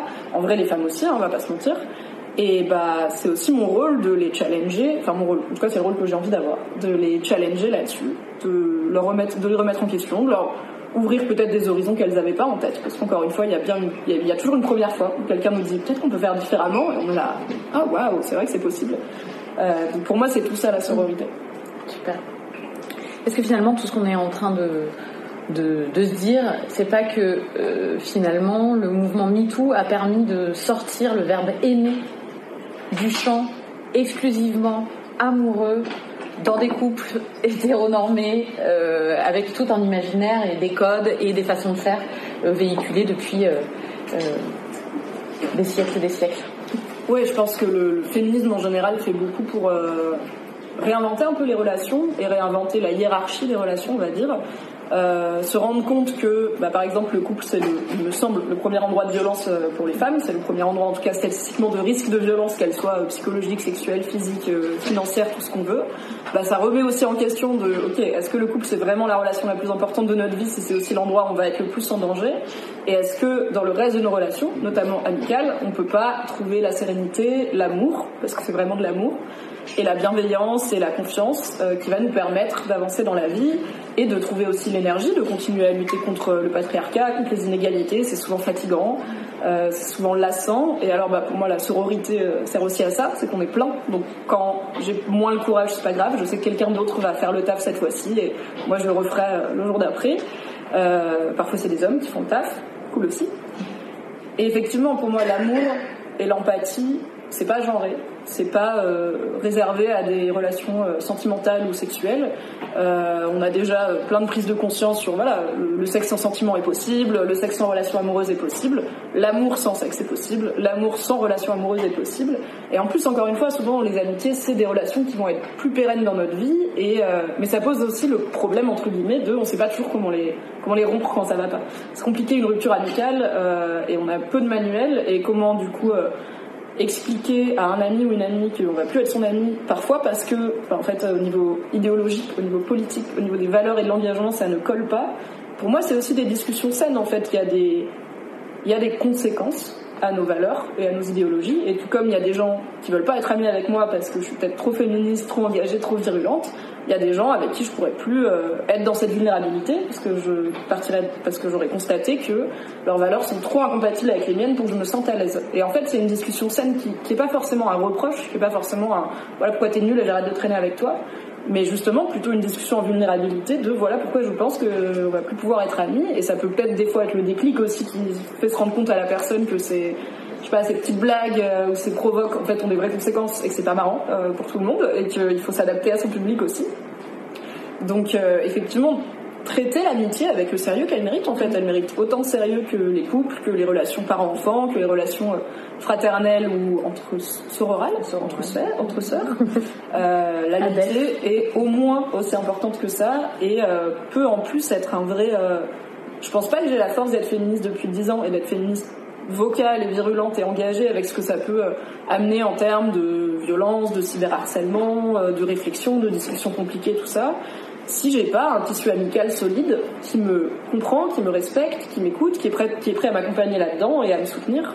Donc euh, heureusement que l'amitié c'est important et c'est pour ça que pour moi il faut en prendre soin et je vois pas comment on peut être épanoui dans sa vie de femme féministe si nos amis sont pas à minima alignés sur euh, les grandes lignes avec euh, notre notre état d'esprit et nos valeurs et notre engagement. Ça me semble compliqué. Peut-être qu'il y a des gens qui arrivent, mais ça me semble compliqué parce qu'en plus il y a un vrai truc de bah à la fin si moi je suis une femme et que toi t'es pas d'accord avec le féminisme, c'est quoi ton regard sur la personne que je suis et sur euh, les opportunités auxquelles je devrais avoir droit, etc. Ça pose quand même des questions très concrètes, euh, mais tout comme euh, je peux pas être amie avec quelqu'un qui va voter Eric Zemmour, même s'il est hyper sympa ou elle est hyper sympa, il y a des limites dans la vie. il faut prendre soin de ses amitiés, je pense. Je pense que c'est ça apporte que du bon. Et en fait, ça va avec un petit risque. Oui, parfois on va perdre des gens, est-ce que c'est si grave au final Est-ce que notre vie sera moins bien Il y aura une période de tristesse et c'est normal comme toute rupture. Et on va perdre des choses et c'est normal. Quand on perd une relation avec quelqu'un, on perd plein de facettes de cette personne, y compris les bonnes. Mais être aligné avec soi-même et pas avoir à marcher sur des œufs quand on parle à des gens qu'on aime, que ce soit notre compagnon, notre compagne, nos parents ou nos amis, et pouvoir, en fait, pouvoir être fondamentalement soi-même pleinement et être en vulnérabilité, pour moi, c'est la condition sine qua non d'une relation saine, soit une amitié ou pas. Et le féminisme permet beaucoup de parler aussi de, de vécu, d'engagement, euh, d'idéologie, et qui sont plein de discussions qu'on a parfois peur d'avoir avec ses amis, parce qu'on parle pas politique, ça va faire des problèmes. Mais comme on l'a dit, tout est politique, le privé est politique, on commence à le savoir, et du coup, euh, c'est pas juste une question de bulletin de vote euh, ou de euh, qui est-ce qu'on suit sur les réseaux sociaux, c'est des vraies choses qui sont importantes à discuter et qui peuvent faire du monde, je pense, collectivement un endroit meilleur. Dernière question avant Ok, petite pause. Chris dit, c'est tellement important de rappeler que l'empathie, ça marche avec tout le monde. En ce moment, je pense beaucoup au fait que même les hommes bien oppressent les femmes sans s'en rendre compte et que ce serait bien de répandre ce discours plutôt que de la misandrie bête et méchante qui ne fait que les repousser hors de ces questionnements. En effet, moi, j'ai jamais été trop dans le féminisme me, euh, même misandre pour rigoler. Hein, je pense que la misandrie n'existe pas au niveau systémique et institutionnel, euh, au contraire de la misogynie. Mais euh, j'ai jamais été dans le délire euh, kill all men, euh, voilà, faire des vannes sur all men are trash et tout. C'est pas ma, c'est pas ma vibe. mais parce que voilà, c'est aussi comme ça que je vis mon féminisme. C'est plutôt dans le positif que dans la, la, la, critique et le rejet. Et puis c'est aussi pour ça que j'ai beaucoup bossé sur les masculinités. C'est à la fois par empathie envers euh, les hommes et ce qu'ils peuvent vivre sans que je le sache, puisqu'à la base, pour rappel, moi j'ai commencé chez Mademoiselle à bosser sur les masculinités en 2014 et j'y suis arrivée par le prisme des violences sexuelles faites aux hommes. Il y a eu deux événements déclencheurs. Le premier, ça a été un slam, euh, une vidéo YouTube euh, virale qui s'appelait le viol. Pourquoi le viol c'est hilarant? Qui était du coup on voyait c'était un mec qui, qui faisait un poème et euh, du coup, à la base, j'avais regardé parce que c'était aussi un moment où le féminisme prenant de l'essor euh, dans les médias et la société, il y avait aussi beaucoup de, réactions très vives euh, et très provoques. Donc au début, j'étais là, est-ce que c'est juste un mec qui dit que le viol c'est marrant Auquel cas, bof. Et en fait, non. C'est un mec. Alors c'est pas son vécu à lui, mais il y a un poème, il y a un slam sur le fait que, en fait, en tant qu'homme victime de viol, en plus perpétré par une femme, je crois, on n'a pas le choix que d'en rire parce que personne nous prend au sérieux. Et du coup, c'est pour ça que le viol, c'est hilarant. J'étais là, ah, ça pique. Euh, et il faut savoir que le slam, ça marche bien sur moi. J'aime bien la spoken poetry, comme on dit. Euh, donc, euh, donc la forme m'a aussi touchée, mais surtout le fond. Et un peu, peu de temps après, il y avait Shia LeBeouf, acteur entre autres, acteur et performeur artistique, qui a révélé que dans le cadre d'une de ses performances artistiques qui s'appelait I Am Not Famous Anymore, donc c'est une performance où il avait notamment un sac en papier sur la tête et il avait marqué I Am Not Famous Anymore. Et dans le cadre de cette performance, il y avait aussi des, des heures et des heures où il restait derrière une table dans un musée, enfin dans un lieu d'exposition. Du coup, c'est de la performance artistique, hein, c'est de l'art contemporain, euh, de l'art vivant. Et les gens pouvaient lui faire ce qu'ils voulaient. Et il a révélé que pendant cette performance, il a été du coup agressé sexuellement par une visiteuse. Et en fait, j'avais fait un article dessus sur Mademoiselle aussi. Et en fait, euh, la première fois que je l'ai publié et partagé, euh, il y avait beaucoup de réactions qui disaient euh, des trucs qu'on avait plutôt appris à pas dire au sujet du viol, en tout cas quand c'est les femmes qui en sont victimes, à savoir, bah, il avait qu'à, pourquoi il a pas réagi, s'il avait pas envie, il aurait pas eu d'érection, tout ça, enfin tous ces trucs qui remettent en question du coup le, vécu de la potentielle victime de violences sexuelles. Et du coup, moi, je suis arrivée sur le prisme des masculinités par l'angle de à la base des violences sexuelles euh, faites aux hommes. Donc c'est peut-être aussi pour ça que j'ai jamais été trop dans le féminisme misante pour rigoler parce que j'étais là en fait le truc c'est que oui de façon systémique et institutionnelle les hommes sont privilégiés euh, par rapport aux femmes en tout cas dans, dans une perspective genrée mais en fait parmi les hommes bah, il y a aussi des hommes qui ont des vies nulles euh, qui ont vécu des violences qui ont vécu des traumatismes qui sont aussi bah, des fois dans des dans des situations précarisées mais pas tant dans un prisme genré, mais qui peuvent être bah, des hommes racisés, qui peuvent être des hommes pas hétéros, des hommes pas cisgenres, des hommes pas privilégiés au sens sociétal plus large, parce qu'ils sont pauvres par exemple, parce qu'ils n'ont pas eu d'éducation supérieure, enfin voilà. Et en fait, euh, oui, moi je peux faire un tweet qui marche bien où je fais une vanne misandre, mais peut-être que parmi les gens qui vont le lire, il y a un mec qui a été violé par une femme et du coup peut-être c'est pas marrant quoi. Euh, donc voilà, l'empathie chez moi elle a fonctionné aussi comme ça et c'est c'est ça qui m'a amené au sujet des masculinités, c'est l'empathie pour tiens les hommes ils vivent des trucs que je comprends pas, euh, ils en parlent pas trop clairement. Et en fait, moi, j'ai des hommes dans ma vie que j'aime. Alors bien sûr, mon compagnon, mais aussi j'ai un père, j'ai des amis, j'ai des cousins, euh, j'ai des potes, j'ai euh, un euh, à l'époque un supérieur hiérarchique et maintenant ami et mentor Fabrice Florent. Enfin, j'ai beaucoup d'hommes auxquels je tiens. Et du coup, bah, j'ai envie de savoir qu'est-ce qu'ils vivent et comment aider quand ils vivent des trucs. Donc c'est c'est par l'empathie que j'y suis arrivée. Et après, je comprends pourquoi. en fait, je comprends pourquoi la misandrie ironique a sa place dans le féminisme. Juste, c'est pas trop le, c'est pas trop le mien. Et c'est aussi pour ça que, enfin, c'est pas trop comme ça que moi je diffuse mes idées. Et c'est aussi pour ça que j'étais contente que aux assises nationales et euh, en général et euh, dans la salle de mon intervention en particulier, il y avait pas mal d'hommes. On était peut-être pas à 50-50, mais il y avait pas non plus genre un mec pour 50 meufs quoi. Il y avait euh, je sais pas je dirais un quart ou un tiers d'hommes. Et, c'est cool parce qu'en fait déjà c'est des sujets qui les concernent aussi. Et aussi bah c'est c'est ça le vivre ensemble. C'est s'écouter c'est apprendre et c'est s'intéresser à ce que vivent des gens même si c'est pas ce que soit on vit quoi J'avais vu dans une vidéo que les viols carcéraux dans la pop culture, essentiellement dans les films, c'était à 99% du temps pris à la rigolade. Oui, je connais cette vidéo. Elle est ah trop bien. Putain, pour une fois, je connais une vidéo. Parce que rappelez-vous, je suis nulle en YouTube. C'est une de mes chaînes YouTube préférées qui s'appelle Pop Culture Détective, euh, qui est aussi une des personnes que je soutiens sur Patreon financièrement, sachez-le. Euh, je vais vous retrouver cette vidéo, mais en gros, il a fait beaucoup de vidéos qui interrogent du coup bah, les masculinités et les rapports genrés dans la pop culture, qui sont extrêmement bien produites avec plein d'extraits. C'est très voilà, il y a de la prod et c'est pour ça que je le soutiens sur Patreon, c'est parce qu'il euh, bah, y a, ça coûte des sous ces vidéos. Et donc, il a fait une il a fait deux parties sur quand les violences sexuelles euh, perpétrées sur des hommes sont un ressort comique et il me semble que toutes ces vidéos sont euh, sous-titrées. À minima en anglais, c'est sûr. Alors attendez, je vous mets le lien de la première partie. Et je sais plus, il y a la première ou la deuxième qui est euh, dédiée euh, spécifiquement effectivement au sujet du viol carcéral, donc du, viol euh, en prison, et c'est la fameuse vanne ah bah il va en tôle, faut pas qu'il se penche pour attraper la savonnette. Et en fait c'est pas marrant, that's not funny. Voilà, donc je vous mets les deux parties. C'est hyper documenté et puis c'est en fait c'est très accessible parce que ça repose aussi sur plein d'exemples voilà de pop culture hyper connus, de gros films et pour aller plus loin, si jamais le sujet spécifique des hommes incarcérés vous intéresse, il a fait une excellente vidéo. Alors je suis un peu biaisée parce que ça parle d'un film adapté d'un Stephen King et vous savez que j'ai une petite addiction à Stephen King, mais il a fait une vidéo qui s'appelle How the Shawshank Redemption Humanizes Prisoners. Donc comment le film Les Évadés humanise euh, les, prisonniers, euh, les, les, hommes incarcérés. Et, euh, et ça explique. En fait, je connais pas trop l'histoire de ce film et je sais que quand il est sorti, il a pas cartonné et qu'ensuite c'est devenu un méga classique au point d'avoir été, je sais pas s'il l'est encore, mais d'avoir été pendant hyper longtemps le film le mieux noté d'IMDb. Donc Les Évadés, c'est un, une adaptation d'une longue nouvelle de Stephen King qui s'appelle Rita Hayworth, Rita Hayworth et la rédemption de Shawshank. Ça se passe dans le pénitencier de Shawshank au début début du 20e, mi-20e, je dirais. Et euh, ça suit euh, deux, deux personnages principaux, euh, un qui s'appelle Red, qui est le narrateur, qui dans le film est joué par Morgan Freeman, et un d'où j'ai évidemment oublié le nom, qui est l'autre héros, qui est incarcéré, qui est un ancien, un comptable accusé d'avoir tué sa femme et, son, et l'amant de sa femme, donc full féminicide. Et en gros, il arrive et il dit je suis innocent et Red lui dit oui tout le monde est innocent ici. Et en gros, c'est l'histoire de ces hommes-là dans ce pénitencier, de la difficulté de se réinsérer dans la vie normale, de la difficulté de leur vie dans le pénitencier, de comment ils sont traités et tout. C'est vachement bien. Euh, et euh, et j'avais pas trop réfléchi au contexte, mais du coup la proposition de Jonathan McIntosh, qui est le créateur de la chaîne YouTube Pop Culture Détective, c'est que si le film a fait un peu un flop critique et public au moment de sa sortie, c'est pas tant pour sa qualité, parce qu'en soi il est très quali, euh, mais c'est parce qu'il a forcé euh, une partie des États-Unis à regarder en face la réalité que les prisonniers sont des humains, que les hommes incarcérés sont des humains. Euh, les États-Unis, c'est un, État où il y a énormément de population incarcérée, qui est en grande majorité, alors ça c'est aussi le cas en France, formée d'hommes. Et en plus, aux États-Unis, il y a ce qu'on appelle des prisons for profit. Donc les prisons sont un système capitaliste euh, privé, où du coup, bah, c'est quasiment de l'esclavagisme moderne, parce que du coup, les prisonniers travaillent pour un taux horaire qui ne passerait pas légalement dans le reste euh, du pays.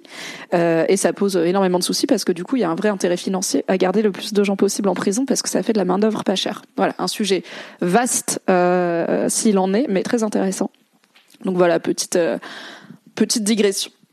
Euh, et genre, c'était dans tous les films, effectivement, cette histoire de, de violence sexuelle euh, prise comme ressort comique.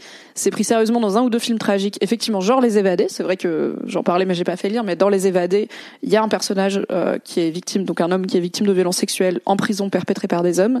Et c'est pas du tout traité comme une vanne, et c'est pas du tout traité comme oh là là bien fait. C'est vraiment traité comme quelque chose de traumatique et de violent pour lequel il y a parfois pas de solution. Donc c'est en plus assez dark. Mais sinon, dans Les Gardiens de la Galaxie, il y a une vanne dessus, etc. Ouais, ouais, c'est bah, la fameuse vanne de la savonnette, quoi. Féminisme et pop culture. Arcane, c'est super le féminisme et la pop culture. De quoi on parle? Et Crush Tats, merci beaucoup, qui dit soutenez aussi Mimi sur Patreon. Il a fort raison. Euh, N'hésitez pas à me soutenir sur Patreon. Vous pouvez du coup retrouver si vous me soutenez sur Patreon, dont je vous ai mis le lien dans le chat, des recettes de cuisine, des récaps rigolos, des podcasts en avant-première et sans pub, Game of Reroll en avant-première et sans pub et en intégralité, des textes écrits avec le cœur et plein d'autres, des conseils jeux vidéo et plein d'autres choses qui arriveront euh, au fil des semaines. Voilà, n'hésitez pas si vous voulez soutenir mon travail. Ok. Euh, merci beaucoup du coup euh, d'avoir euh, Malukiel pardon d'avoir rappelé que euh, la chaîne de pop culture détective existe. Elle est vraiment très très bien. Il n'y a pas souvent des nouvelles vidéos parce que c'est voilà c'est des vidéos assez fouillées et tout et que bah la vie quoi. Le mec a pas que ça à faire. Mais c'est très quali et bah alors on en, on en parle un peu plus tard dans la conférence, mais c'est un mec qui fait ça et c'est cool parce qu'il y a beaucoup de trucs sur les masculinités qui sont faites par des femmes et c'est toujours cool de voir des mecs qui s'intéressent à ces sujets. Ok, on reprend la conf. C'est la parole à quand du coup le guide de survie euh, féministe de personnes, en relation avec des personnes. Écoutez, bah, c'est pas un. Va falloir que je trouve un titre plus catchy. hein, le, le marketing est bien segmenté. Mais oui, je pense qu'il y a encore plein de belles choses à dire euh, sur euh, les relations en général, sur l'amitié. Peut-être qu'un jour je ferai un livre sur l'amitié euh, homme-femme à l'ère du féminisme, à l'ère post-MeToo, parce que parce que c'est essentiel et que je pense que les hommes ont à y gagner, les femmes ont à y gagner dans leurs amitiés entre hommes, dans leurs amitiés entre femmes, dans leurs amitiés mixtes et aussi dans bah, des relations qui peuvent évoluer. Parfois, on a des amis qui étaient avant nos partenaires amoureux euh, ou partenaires sexuels, ou qu'ils deviennent. Et en fait, plus on se rend compte des dynamiques genrées qui nous entourent, plus je trouve on peut s'en libérer et du coup se dire ok, une fois que j'ai compris tous les câbles qui essayent de m'amener dans telle direction, je peux juste pas, enfin au maximum essayer de pas de pas m'en occuper, de pas les laisser faire et plutôt réfléchir en moi-même à qu'est-ce que je veux, qu'est-ce qui me fait du bien, c'est quoi, c'est quoi une relation saine pour moi, est-ce que cette personne avec qui je suis amie ou proche m'amène du positif, comment je me sens à l'idée d'aller la voir, comment je me sens à l'idée de lui parler de choses intimes, comment je me sens après l'avoir vue, est-ce que je rentre chez moi de bonne humeur ou un peu déprimée. C'est plein de conversations saines. Après, il y a aussi euh, il y a une limite floue entre devenir la psy de ses potes mecs, euh, évidemment de façon non rémunérée, hein, euh, et euh, être dans l'empathie, être dans la pédagogie. Là-dessus, je pense que c'est un peu à chaque personne de mettre son curseur. Moi, je fais beaucoup, je passe beaucoup de temps à parler avec les hommes qui m'entourent, à, le- à les briefer, à leur refaire la base, à les re-challenger, parce que bah ça se fait souvent pas en une fois, mais moi non plus, j'ai pas appris ce que j'ai appris en une fois. Il m'a pas suffi d'un article pour tout comprendre euh, au féminisme, et d'ailleurs j'ai pas tout compris, hein, je continue euh, chaque jour. Donc moi j'ai cette, moi je suis ok avec ça. J'entends que ça peut devenir lassant, mais je suis ok surtout parce que j'ai la vraie sensation qu'ils m'écoutent et qu'ils ont envie d'entendre ce que j'ai à dire, de comprendre, d'avancer. Même si on n'est pas d'accord sur tout à la fin, c'est pas grave, au moins ils ont respecté ce que je leur ai amené. Et pour moi, c'est ça la seule limite. Si j'ai l'impression qu'ils m'écoutent pas, si ça fait trois fois qu'on a la même discussion et que ça n'avance pas, je vais être là en mode bon, en fait, euh, pour le coup, ça me saoule, je suis pas payée. Je vais calibrer, est-ce que ça nous empêche de rester amis ou pas? Parfois oui, parfois non, ça dépend de la gravité entre guillemets du sujet et de est-ce qu'on est sur un point de détail ou est-ce qu'on est sur quelque chose de plus vaste? J'ai aussi l'empathie de me rendre compte que bah ça prend du temps. On n'est pas tous égaux et égales au niveau de comment on est à l'aise avec nos émotions, comment on est à l'aise avec la vulnérabilité. Euh, on sait que les hommes, encore moins que les femmes, euh, prennent peu soin de leur santé mentale, vont peu aller consulter des thérapeutes, des choses comme ça. Et bah, si en plus ils parlent pas à leurs amis, euh, à qui ils parlent finalement Généralement à leurs meufs seulement, only.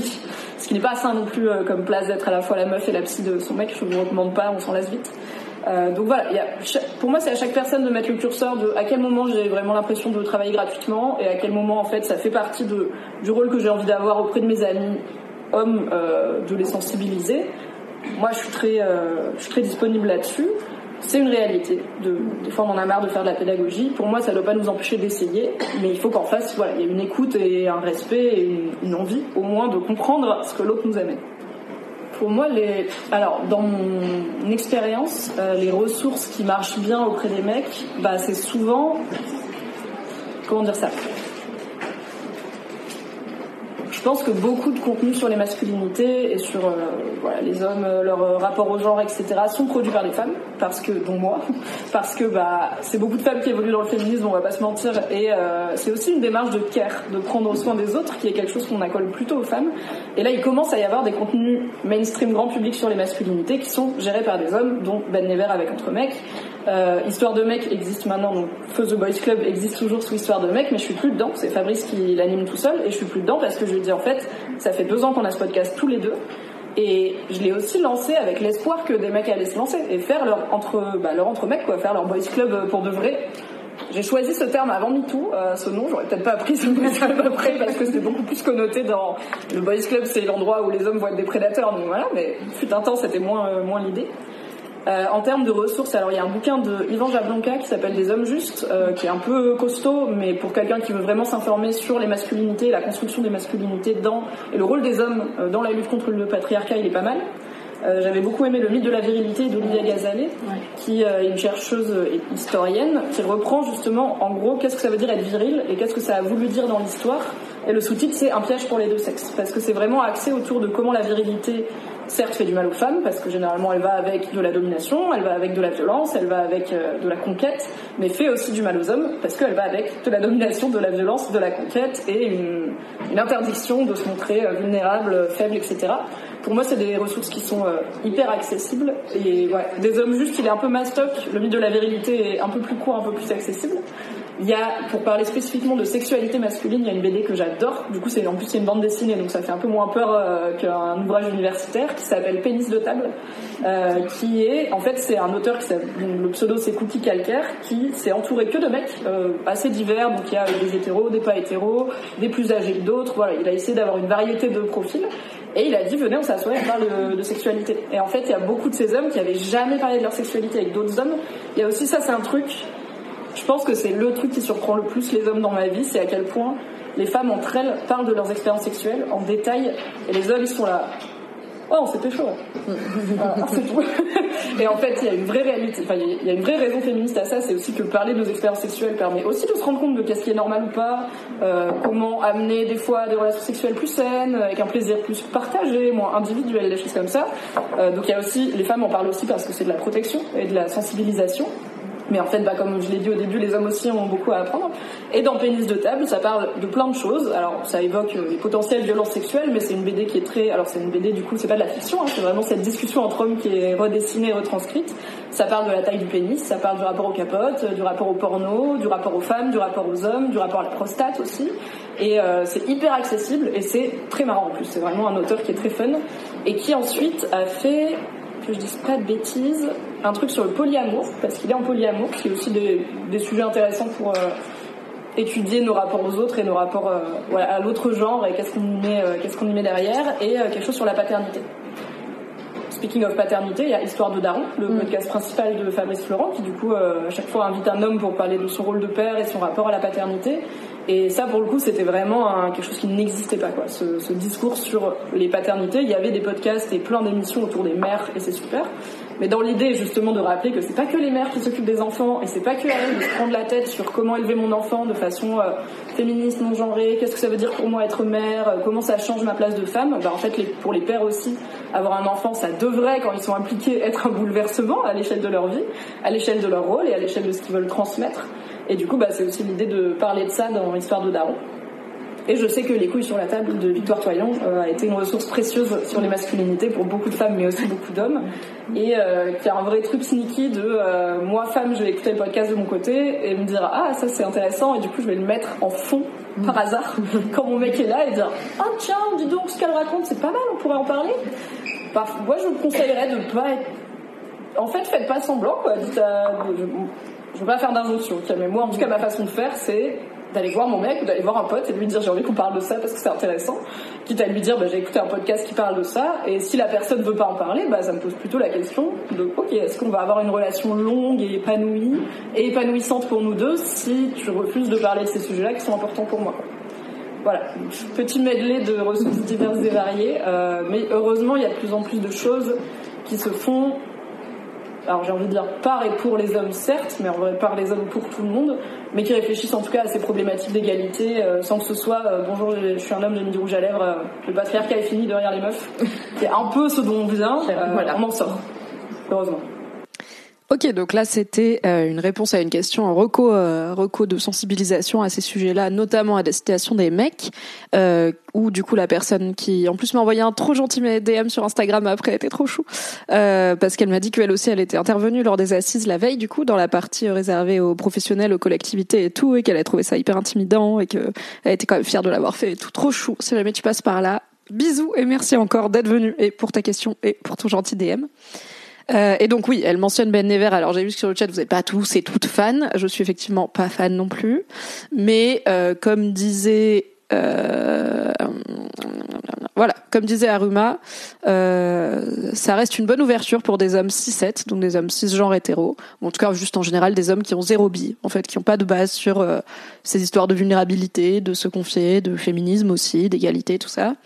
Ça a été mon cas, puis la curiosité et la découverte du Zawaverse, donc plutôt chez Danny Caligula et, associé, a fait le reste. Donc oui, en effet, Ben ça reste très en surface, et moi, mon grand drame, c'est que il a des thèmes hyper intéressants. Et après les vidéos elles font 12 minutes avec quatre mecs dedans. Et je suis là mais en 12 minutes on a rien enfin genre la drague en 12 minutes. Mais on est où là? On a rien le temps de se le dire. C'est internet. Euh, prenons le temps. Après voilà je fais des lives euh, des live Twitch de 3 heures et après, alors ça, j'ai pas les bails, euh, mais il y a Fille Matériel qui a dit ce mec fait du porno pipou safe chez Dorsel. J'avais pas suivi qu'il avait fait du porno, au mépris de tous et toutes les travailleurs et travailleuses du sexe, enfin du milieu, qui galèrent et qui se prendront toujours tout le stigma social qui est lié. Oui, euh, ok, peut-être, je, je sais pas, j'avais pas suivi ça. Ok, et après ça parlait de est-ce que les hommes parlent de sexe entre eux, spoiler, pas tant. Et donc Krustats qui dit on n'en parle jamais, donc sous-entendu on parle jamais de sexualité euh, entre hommes, c'est vraiment un mythe de la, télé, les mecs qui passent deux heures à comparer leurs perfs. Je dis bah on compare pas nos perfs entre avec mes copines, on se donne plutôt des tips. Euh, Krustats dit je pourrais jamais voir mon pote et lui demander le petit move qui le fait fondre. Donc je dis bah je, je, demande pas à mes potes euh, meuf euh, c'est quoi le move pour te faire jouir? C'est plutôt je leur raconte en fait genre bah j'ai couché avec machin, c'était comme ci, c'était comme ça, on a fait ci, on a fait ça. Euh, euh ça m'a fait du bien, ça m'a pas fait du bien. Tiens, j'ai essayé cette position, elle était sympa, je vous la recommande. voilà, des choses comme ça, quoi. Isua, donc y a un mec trans, dit j'ai jamais eu ce genre de, discussion que ça soit en tant que mec ou de meuf. Après j'ai plein d'amis asexuels, ça peut expliquer cela. Oui, après il y a plein de gens qui sont pas à l'aise pour parler de sexualité en détail et il y a plein de meufs qui entre elles n'en parlent pas du tout, surtout que la sexualité féminine et le plaisir féminin a longtemps été très tabou. Euh, mais en tout cas dans ma vie, c'est plus avec des femmes que j'en parle et c'est plus des femmes qui m'en parlent. Et quand j'en parle à des hommes, c'est vraiment genre j'ai jamais réfléchi sur ma sexualité, mais je pense que ça vient aussi du fait qu'on pense que le plaisir masculin il est hyper simple qu'un rapport sexuel hétéro pour un homme c'est forcément euh, plaisant et c'est facile. En gros euh, on met on met la top dedans on fait des va-et-vient et puis à la fin on a un orgasme.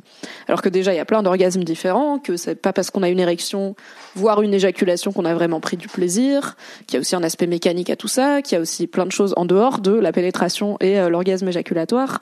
Donc je pense que cette idée de la sexualité masculine comme hyper basique fait aussi que les hommes en parlent pas, alors et que par exemple dans les magazines masculins, historiquement, on n'a pas euh, beaucoup de choses sur le plaisir, alors que dans les magazines féminins, certes, on avait beaucoup de choses sur comment donner du plaisir à son homme, mais déjà, bah, c'est une question quoi. De genre dans la sexualité, on veut être acteur et actrice du plaisir de l'autre. Euh, et puis plein de suggestions de choses plus ou moins débiles à tester, mais il y avait aussi un peu, et de plus en plus heureusement, comment prendre soi du plaisir, la libération des sextoys féminins, euh, la redécouverte mondiale du clitoris, tout ça. Euh, bah, les hommes, en tout cas hétéros, n'en sont pas encore là en termes de réflexion sur leur plaisir. Mais on y arrive. Ezok dit par exemple, Ezok qui est un mec, moi ça m'est arrivé, j'ai discuté aussi de jouer, utiliser solo ou à deux, c'est des valeurs sûres ou non.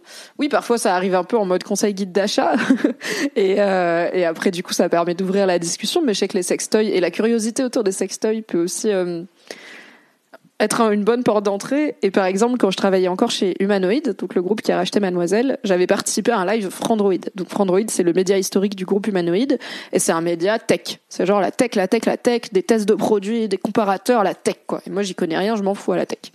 Mais j'avais participé à un live Frandroid sur le sujet des sextoys, où du coup, on montrait plein de sextoys, dont une partie de sextoys a priori plutôt destinée aux hommes. Euh, Frandroid ayant un public qui est assez masculin, et on les présentait, on expliquait comment ça marche et on les faisait gagner. Il y avait plein de gens, et notamment plein de mecs qui étaient là. Oh, dis donc, je m'attendais pas à voir ça sur votre chaîne, mais c'est intéressant. Du coup, je suis restée. J'étais là, bien sûr, tout le monde est un peu coquinou, tu vois.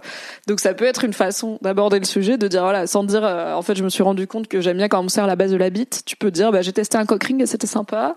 Et voici celui que je vous, euh, que je vous recommande. Je pense que dans les groupes d'hommes, c'est plus est-ce que tu couches avec quelqu'un que comment tu couches avec quelqu'un?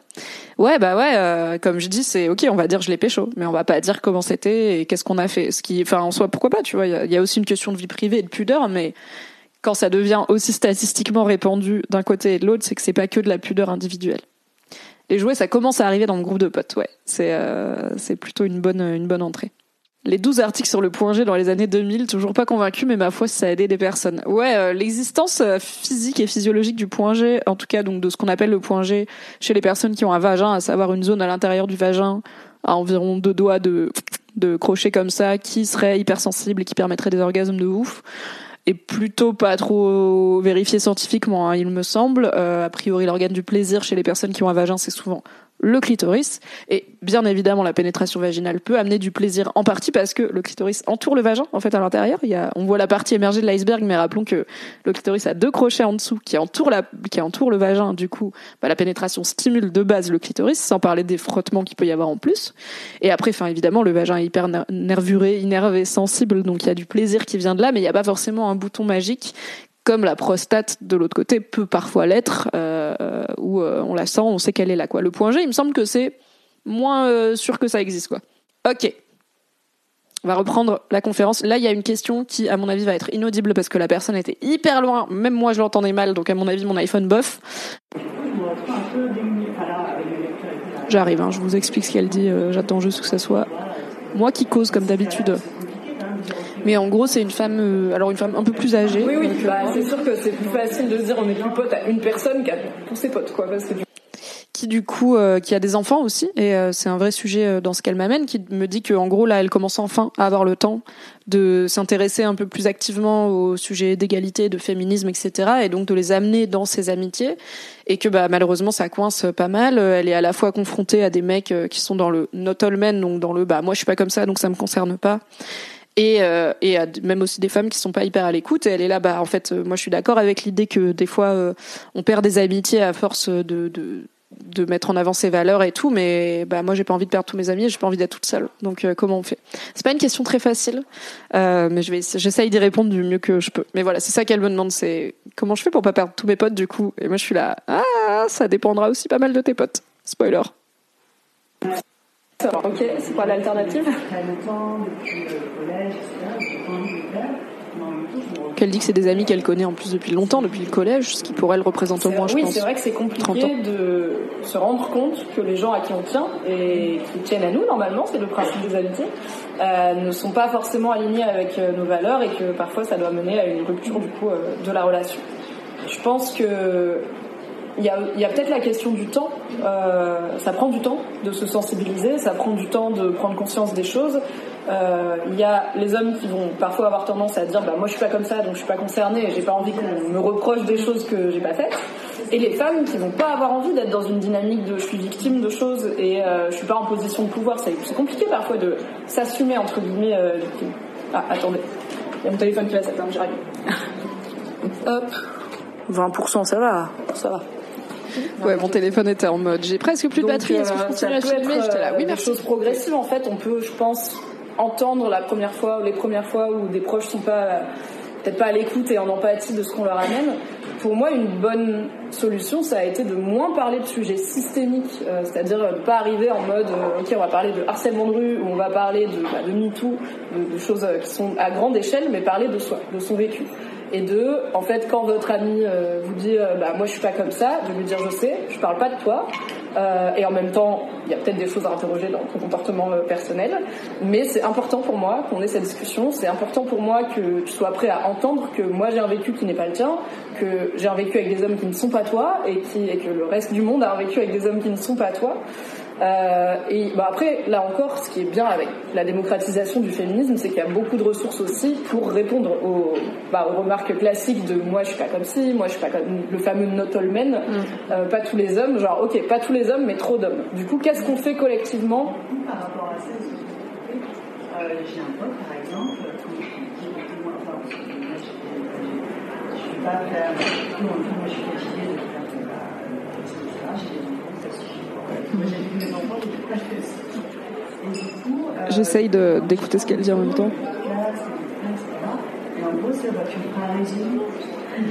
Ah oui, donc en gros, elle dit qu'elle a un pote qui, sur le papier, est hyper chaud pour apprendre des trucs féminismes et que quand elle lui donne des ressources, il dit bah j'ai la flemme, euh, tu peux faire un résumé. Euh, alors que c'est un mec qui lit beaucoup, qui écoute beaucoup de podcasts, etc. Enfin, qui voilà, qui s'intéresse à plein de choses.